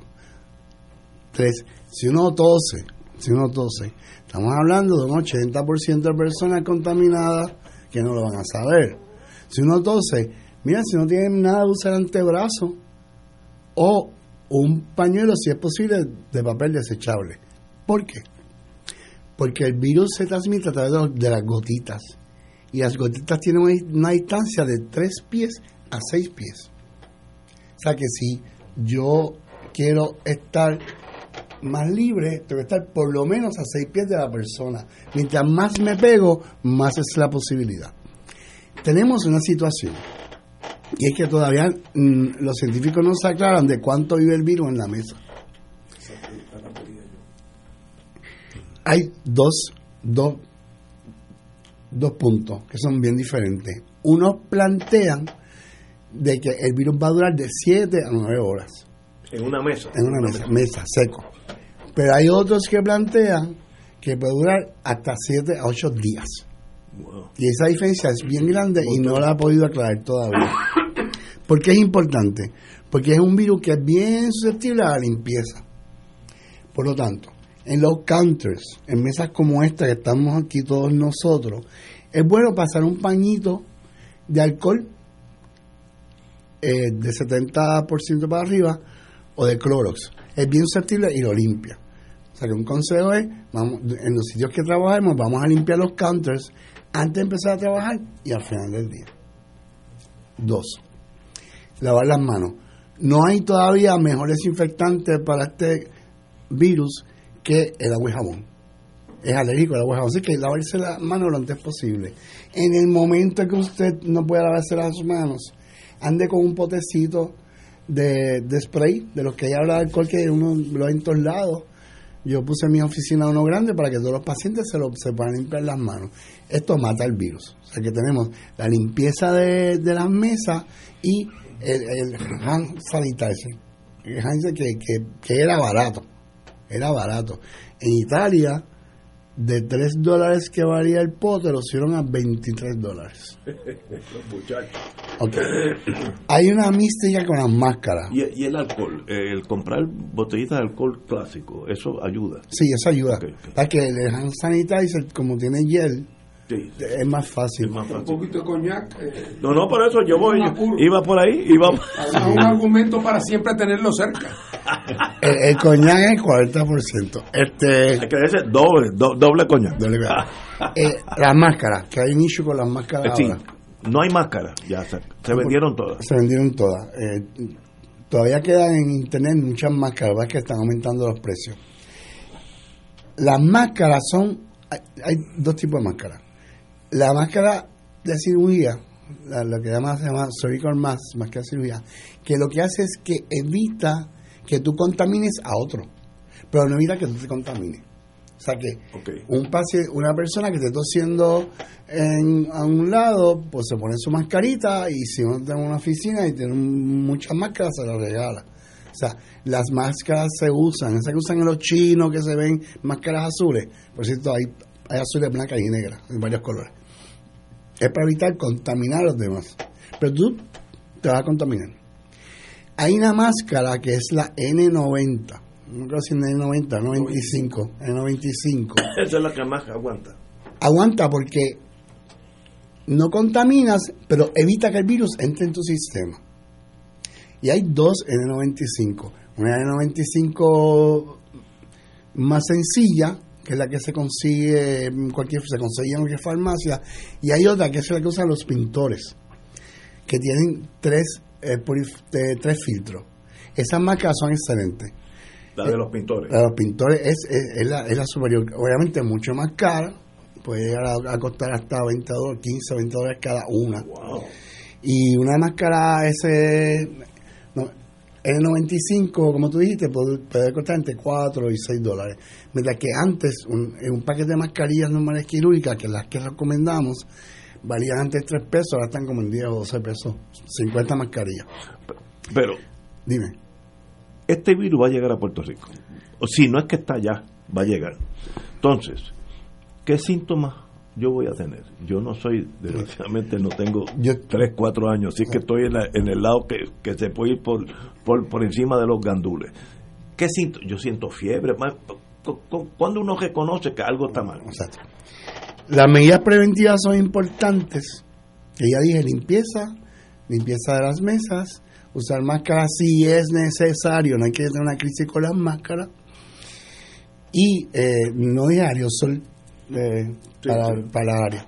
El ambiente no está. El 80% no va a tener síntomas. Ok.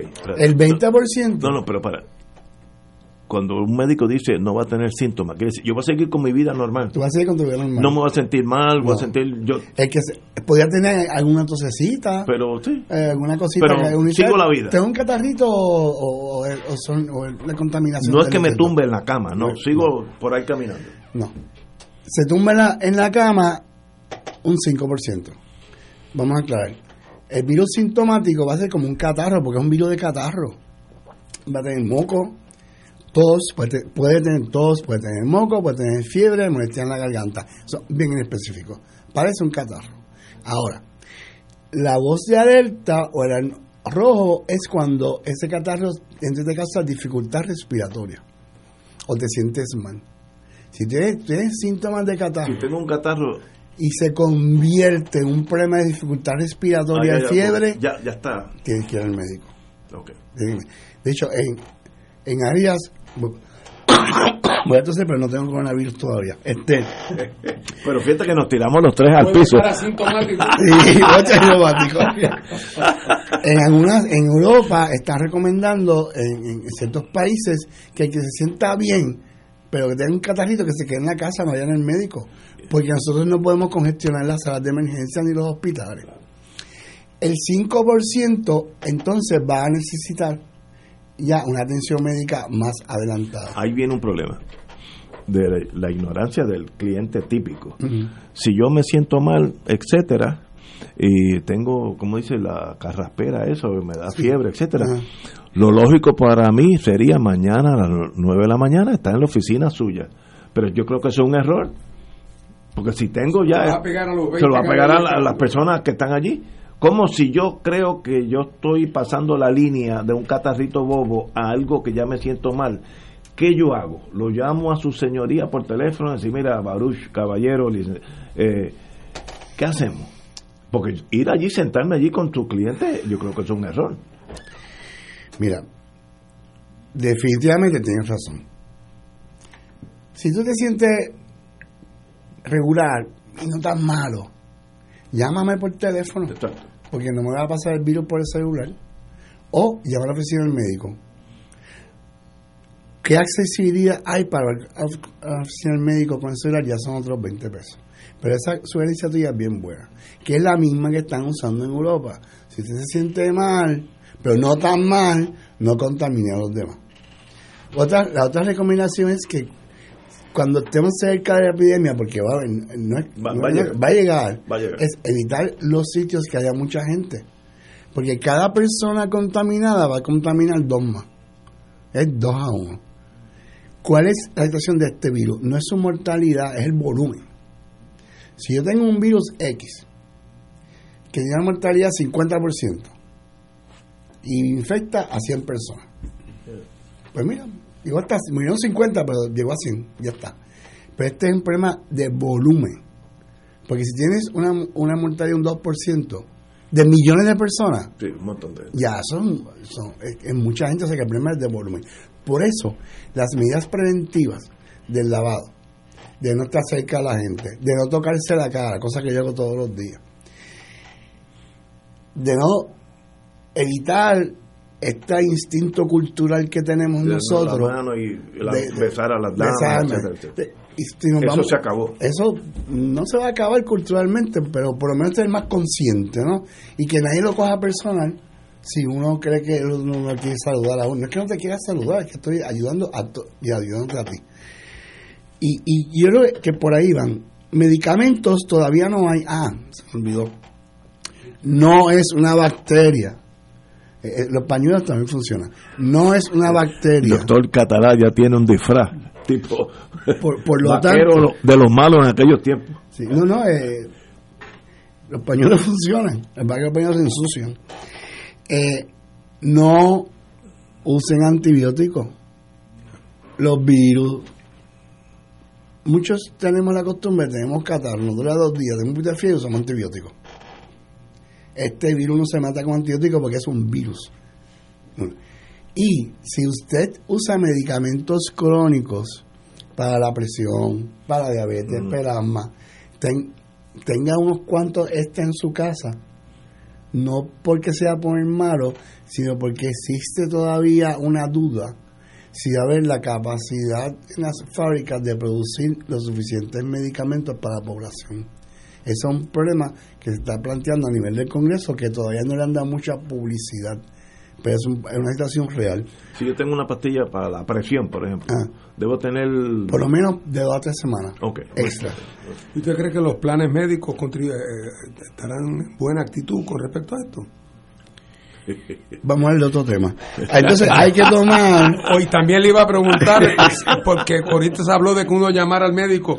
eh, que- a- debe haber un puñado, pero no mucho más de médicos en Puerto Rico que contestan el teléfono, Ah, pero hay unos, hay unos planes médicos que tienen un que número. tienen un número, si eso hay que ser Porque yo iba a positivo. comentar eso, como en Puerto Rico en teoría hay un gobierno, uno pensaría que habría un anuncio bien grande en el periódico que diría, si usted tiene los siguientes síntomas, a favor de llamar A los siguientes números para orientarse. Ah, Ya. La mayoría de los planes médicos grandes en Puerto Rico sí tienen el número de acceso del paciente. Sí, pues, A los planes médicos no les conviene que los pacientes estén enfermos. Claro. Pues eso es- Seguro, es peor. gasta más dinero. Así que de, de- de esta... eh, Pero lo, lo, lo que ha dicho Fernando Martín es importante. Yo creo que el gobierno debe poner en una página entera.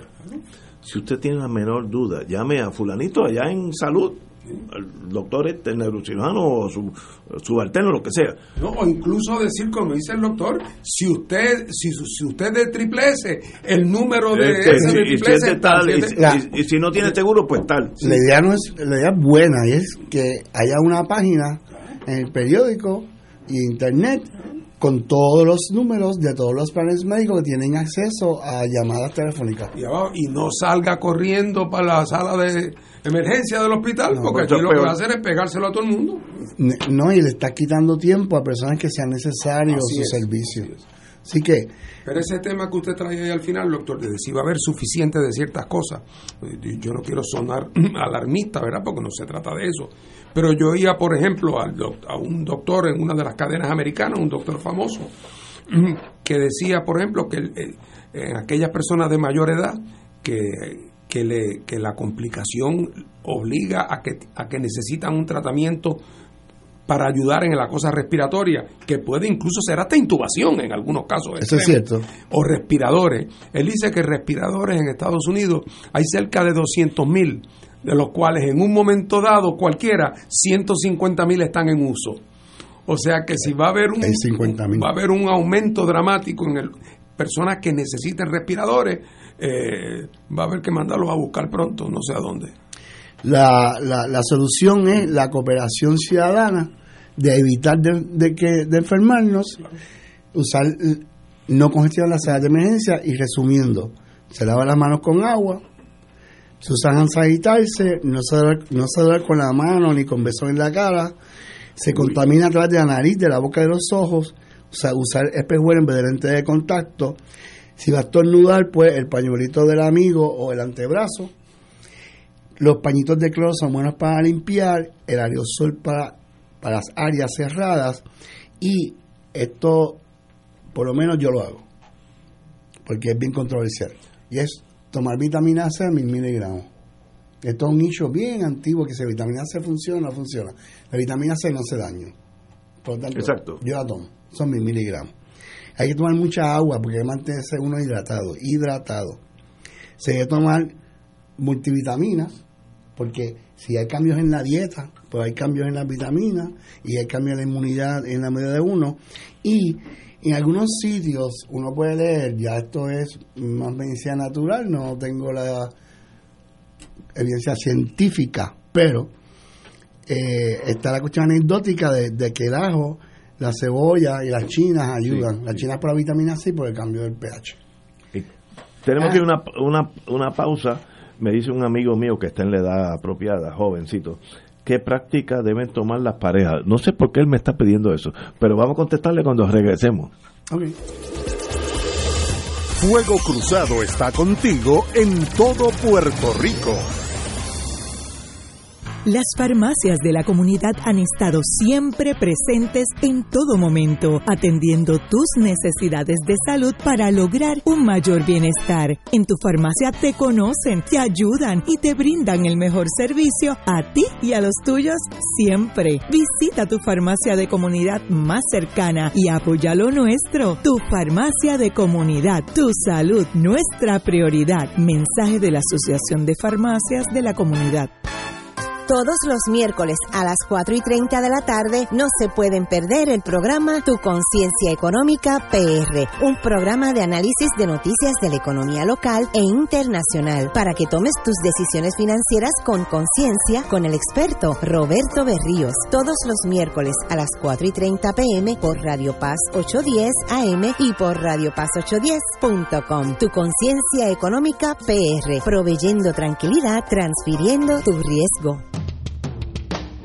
Todos los jueves Radio Paz y la Administración del Seguro Social te ofrecen un espacio informativo para orientarte y aclarar tus dudas sobre los derechos, requisitos y obligaciones para poder disfrutar de sus beneficios. Plantea tus preguntas por el 787-300-4982 y conoce antes que nadie los detalles concernientes a cambios y nuevas regulaciones, escuchando todo sobre Seguro Social con Víctor Rodríguez los jueves de 2 a 3 de la tarde por Abandonada, robada y escondida.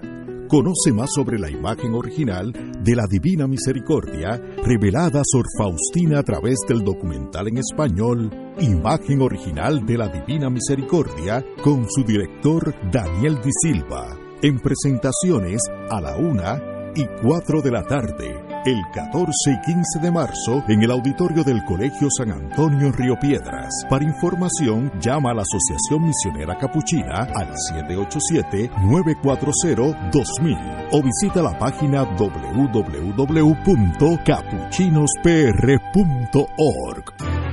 AESA, la pequeña gigante, te invita a sintonizar su espacio radial AESA Informa todos los jueves a las 4 y 30 pm. Se estará ofreciendo información relevante a los pensionados y jubilados de Puerto Rico. Te esperamos AESA Imparable, auspiciado por MMM Alianza.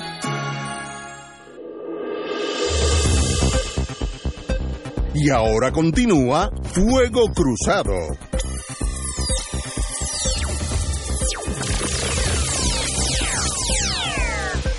Regresamos, amigos y amigas. Nos han llegado dos preguntas. Me quedó un amigo mío que está en la edad apropiada, que recomienda usted a las parejas? Eso tiene otras connotaciones, pero este amigo pues la hizo con esa intención, eh, compañero. En torno, uno si es joven y tiene una pareja y las parejas usualmente se atraen unos a otros, según yo tengo entendido. Eh, Lo importante de la vida es seguir la vida. muy bien. Hay que hacer una vida normal. Si su pareja está enferma, son ya otro caso. Pero si su pareja no está enferma, Los dos se cuidan. los dos se cuidan. Mi mensaje es, vamos a aguantar las histerias, vamos a aguantar la crisis y vamos a continuar la vida normal y resolver los problemas uno a uno según estos estén pasando. Oye, Ignacio, y siempre se le puede pasar un pañito también. De, con alcohol. Bajo la superficie. O, o coñac, porque hasta- hay varias opciones. Eh. Vodka es bueno, que es alto en alcohol. Ah, por cierto, antes que se me olvide, en Cardi Day, en marzo 15, Ajá. que es el domingo, en el, en el Roberto Clemente, la doctora Coelho va a estar en Cardi Day hablando de, de De esto, del coronavirus. Ah, pues, y es una señora que tiene todo mi respeto. Otra pregunta es, leí este fin de semana que el coronavirus no le gusta el calor, que era de zona templada como China, etcétera, etcétera, que, que después de 85 para arriba, según leí, así que esto es jurisprudencia del periódico, el coronavirus es más bien de, de, de aire acondicionado To- para arriba. Exacto, todavía se está estudiando el, el coronavirus, COVID-19. Eh, aparentemente es un virus lábil, fuera de su medio ambiente del ser humano, y no aguanta temperaturas de 80-85 grados Fahrenheit. Por lo tanto, nos conviene un verano caliente, Sí, sí, sí, sí.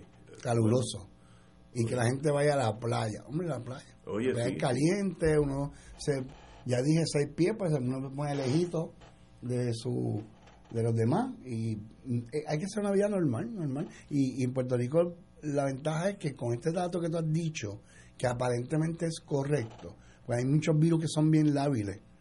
Eh, dentro del cuerpo son bien malos, pero son, son lábiles. El, el, el proceso de, pues, ir a la playa y al campo es, bueno, es bueno, porque la salud mental es bien importante.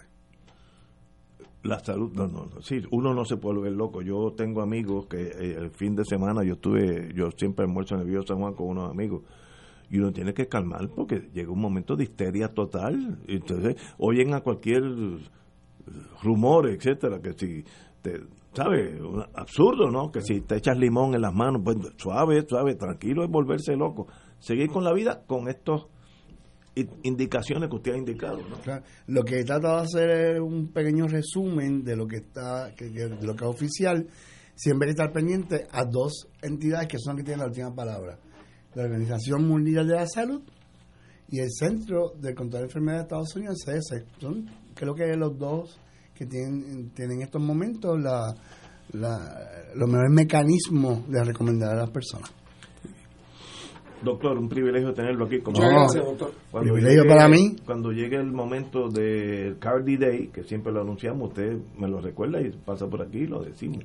Muchas gracias. Este, y yo tengo el privilegio de ser su paciente. A veces me regaña por privilegio unos, mío, sí. unos factores. No, pues Dios mío, a mí me encanta ver al paciente una vez al año. Bueno, continuamos, amigos. Bueno, eh, si quiere, doctor, se pega con, en- con nosotros. No, yo me este, quedo ahora. me a las órdenes. Eh, se promete un nuevo Partido Popular Democrático. Eso lo indicó el amigo senador Eduardo Batia. Prometió recuperar la buena imagen de Puerto Rico ante el gobierno de los Estados Unidos. Eh, y Roberto Prats, que ahora es portavoz de la campaña de Batia, indicó, conozco a Eduardo Batia de muchos años y tiene un- una experiencia y una preparación académica como muy pocas veces se ha visto en candidato a la gobernación. Estoy de acuerdo con Prats en ese sentido. Pero, ¿qué apunta esas dos puntales? Mi impresión, para romper el hielo, es que el Partido Popular piensa, o, es de la estrategia, puede ser correcta, que los votos para ganar las elecciones están en la frontera con el PNP y no están en la frontera con el Partido Independentista.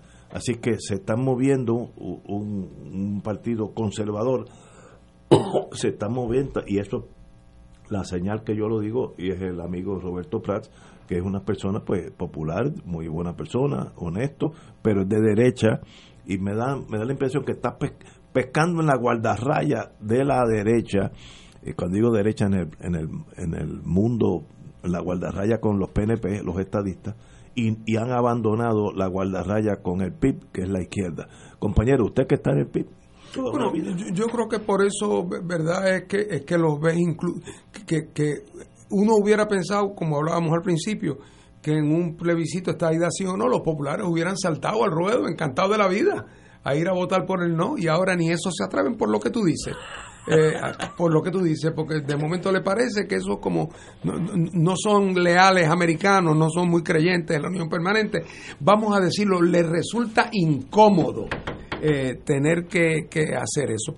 Eh, pero otra vez yo los conozco a los dos, eh, son, a nivel personal son buenas personas, pero realmente representan, es como cuando uno oye a la gente hablar de la guerra contra las drogas, que creen que hay que traer más policías y más chalecos antibalas y hay que traer más, más de esto, más del otro, y, y como que no acaban de internalizar que mientras más recursos se le invierte a la guerra contra las drogas, eh, más se fortalece el narcotráfico en Puerto Rico.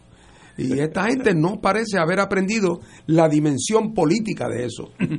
y uno, perdón, y uno lo escucha hablando y a uno le da la impresión de que las lecciones fundamentales de cualquiera que ve lo que ha pasado en Puerto Rico y lo que se ha agudizado en los últimos años, eh, uno pensaría que estas dos personas pues han estado viviendo en otro sitio, porque en el fondo lo que pasa, Ignacio, es que ellos están tan convencidos, y hay que entenderlo, están tan convencidos que el gobierno de Ricky, seguido por doña Wanda, la, que vendió el violín para comprar las cuerdas, eh, que resulta que el gobierno de doña Wanda y de Ricky ha sido tan malo, porque siempre el más malo es el más reciente. Eh, ha sido tan malo que la gente va a votar por el otro, el que sea. Eh, y entonces van con esa, con esa confianza, pero no se dan cuenta que están dándole vueltas, vueltas a la noria. Compañero, doctor Catalá. Los conservadores son muchos, tanto en el Partido Popular como en el PNP. Eh, hay un viejo dicho en el campo, no meneallo. Ellos creen en dejar las cosas como están. Eh, en el PNP, por ejemplo, pues se olvidaron de, que son progresistas, eso de progresista, eso era José Celso Barbosa, que era cooperativista ya para 1895. Eh, realmente era progresista en ese sentido. Todavía el movimiento cooperativo, con muchísima razón, le de homenaje. Pero el PNP, de hecho, eh, involucró a las cooperativas en la compra de bonos de Puerto Rico cuando la cosa estaba cayendo bajo el chantaje de que no le ponían, si no lo hacían le ponían contribuciones. Así que se olvidaron de las raíces eh, de José Celso Barbosa y mucho más de Santiago Iglesias, que es sindicalista. De esta gente, estas personas respetables, ni son sindicalistas, ni son cooperativistas, ni creen en el cambio, ni mucho menos postulan alteraciones en el estatus. Es no meneallo no venía yo, como si la crisis fuera a desaparecer por obra y gracia del Espíritu Santo. Esa actitud conservadora en momentos de bonanza rinde fruto, aunque sea un fruto de corto plazo, pero en momentos de crisis profundiza la crisis, porque no tienen solución para la crisis, que no sea dejar las cosas quietas. Wow. Bueno, señores, mañana, martes, es el Super Tuesday, el día posiblemente más importante. Hay 14 primarias en los Estados Unidos, 14 estados diferentes, los más grandes, California, que es un país, Texas, otro país, Carolina del Norte, Virginia, eh, Massachusetts, Minnesota y Colorado, entre otros, son 14 en total, pero estas son los más grandes. Eh, ¿Cómo ustedes están viendo el escenario político? Ya se salió de la, de la contienda que me sorprendió porque yo, yo le hacía, como dicen en el campo, yo le veía un buen pasito, como dicen de los caballos de paso fino, a Butileg, eh, se salió y hay una señora que tiene un nombre polaco, eh, algo así, también se salió. Así que se van reduciendo los candidatos y van quedando, como, como siempre, unos cuantos, pero esos cuantos van a ir a la pelea final. ¿Cómo tú lo ves? Bueno, primero la, la lección es evidente que los nombres complicados no llevan no llegan a uno muy lejos. Los dos nombres más complicados se eliminan. Eh, y Buttigieg. Bueno, eh, me parece a mí que eh, lo que va a pasar mañana, que son 14 estados, 14 estados. el- el- más de mil delegados. Para que la gente tenga una idea, hasta ahora el que más delegados lleva, lleva 60 delegados. Esta- mañana están en juego mil delegados. Lo cual quiere decir que lo que pase mañana, si alguien sale muy bien mañana, puede desarrollar una ventaja que ya lo haga inalcanzable. Eh, y esa es la esperanza de Bernie Sanders. Su esperanza es que la gente joven se movilice en California y en Texas y en Massachusetts, los estados donde hay un número muy alto de, eh, de delegados. Eh, por otro lado, el señor eh, exalcalde de Nueva York, Mr. Bloomberg, acaba de pasar la, la marca de, óigame, 500 millones de dólares ha gastado de su bolsillo. Increíble. Bueno, ya está gastando en Puerto Rico para la primaria de junio aquí. Sí, sí. 500 millones de dólares de su bolsillo. Y entonces, bueno, pues 500 millones de dólares convierten a uno en una cara conocida en cualquier parte del mundo. Y ya este señor, habrá que ver la gran interrogante, cómo le irá mañana, porque es la primera vez que va a comparecer a una primaria. No compareció a las anteriores. Si resulta que le lleva un charrascazo importante a las expectativas de Biden, puede ser que mañana sea eh, el canto de cisne de la candidatura de Biden. Si por el otro lado eh, da un resbalón el amigo Bloomberg y resulta que, que no hay un rédito a esa inversión y Biden sale mejor de lo que se esperaba, pues puede ser una carrera entre dos con el amigo con el amigo eh, Bernie de cara a las elecciones. Doctor. Los que se salieron de la competencia eh, presidencial en las primarias no se salieron únicamente por falta de votos o falta de delegados, Dinero. sino por falta de dólares. Eh, antes, mucho antes, las candidaturas se resolvían en las famosas convenciones, pero también se manipulaban esas convenciones. Pero ciertamente eran menos costosas, se gastaba algo, pero ahora eh, cuenta mucho el dólar. No se trata de un hombre o una mujer y un voto, sino de un dólar, un voto en el caso de las primarias. Y esto de Bloomberg pues lo demuestra de, manera patente.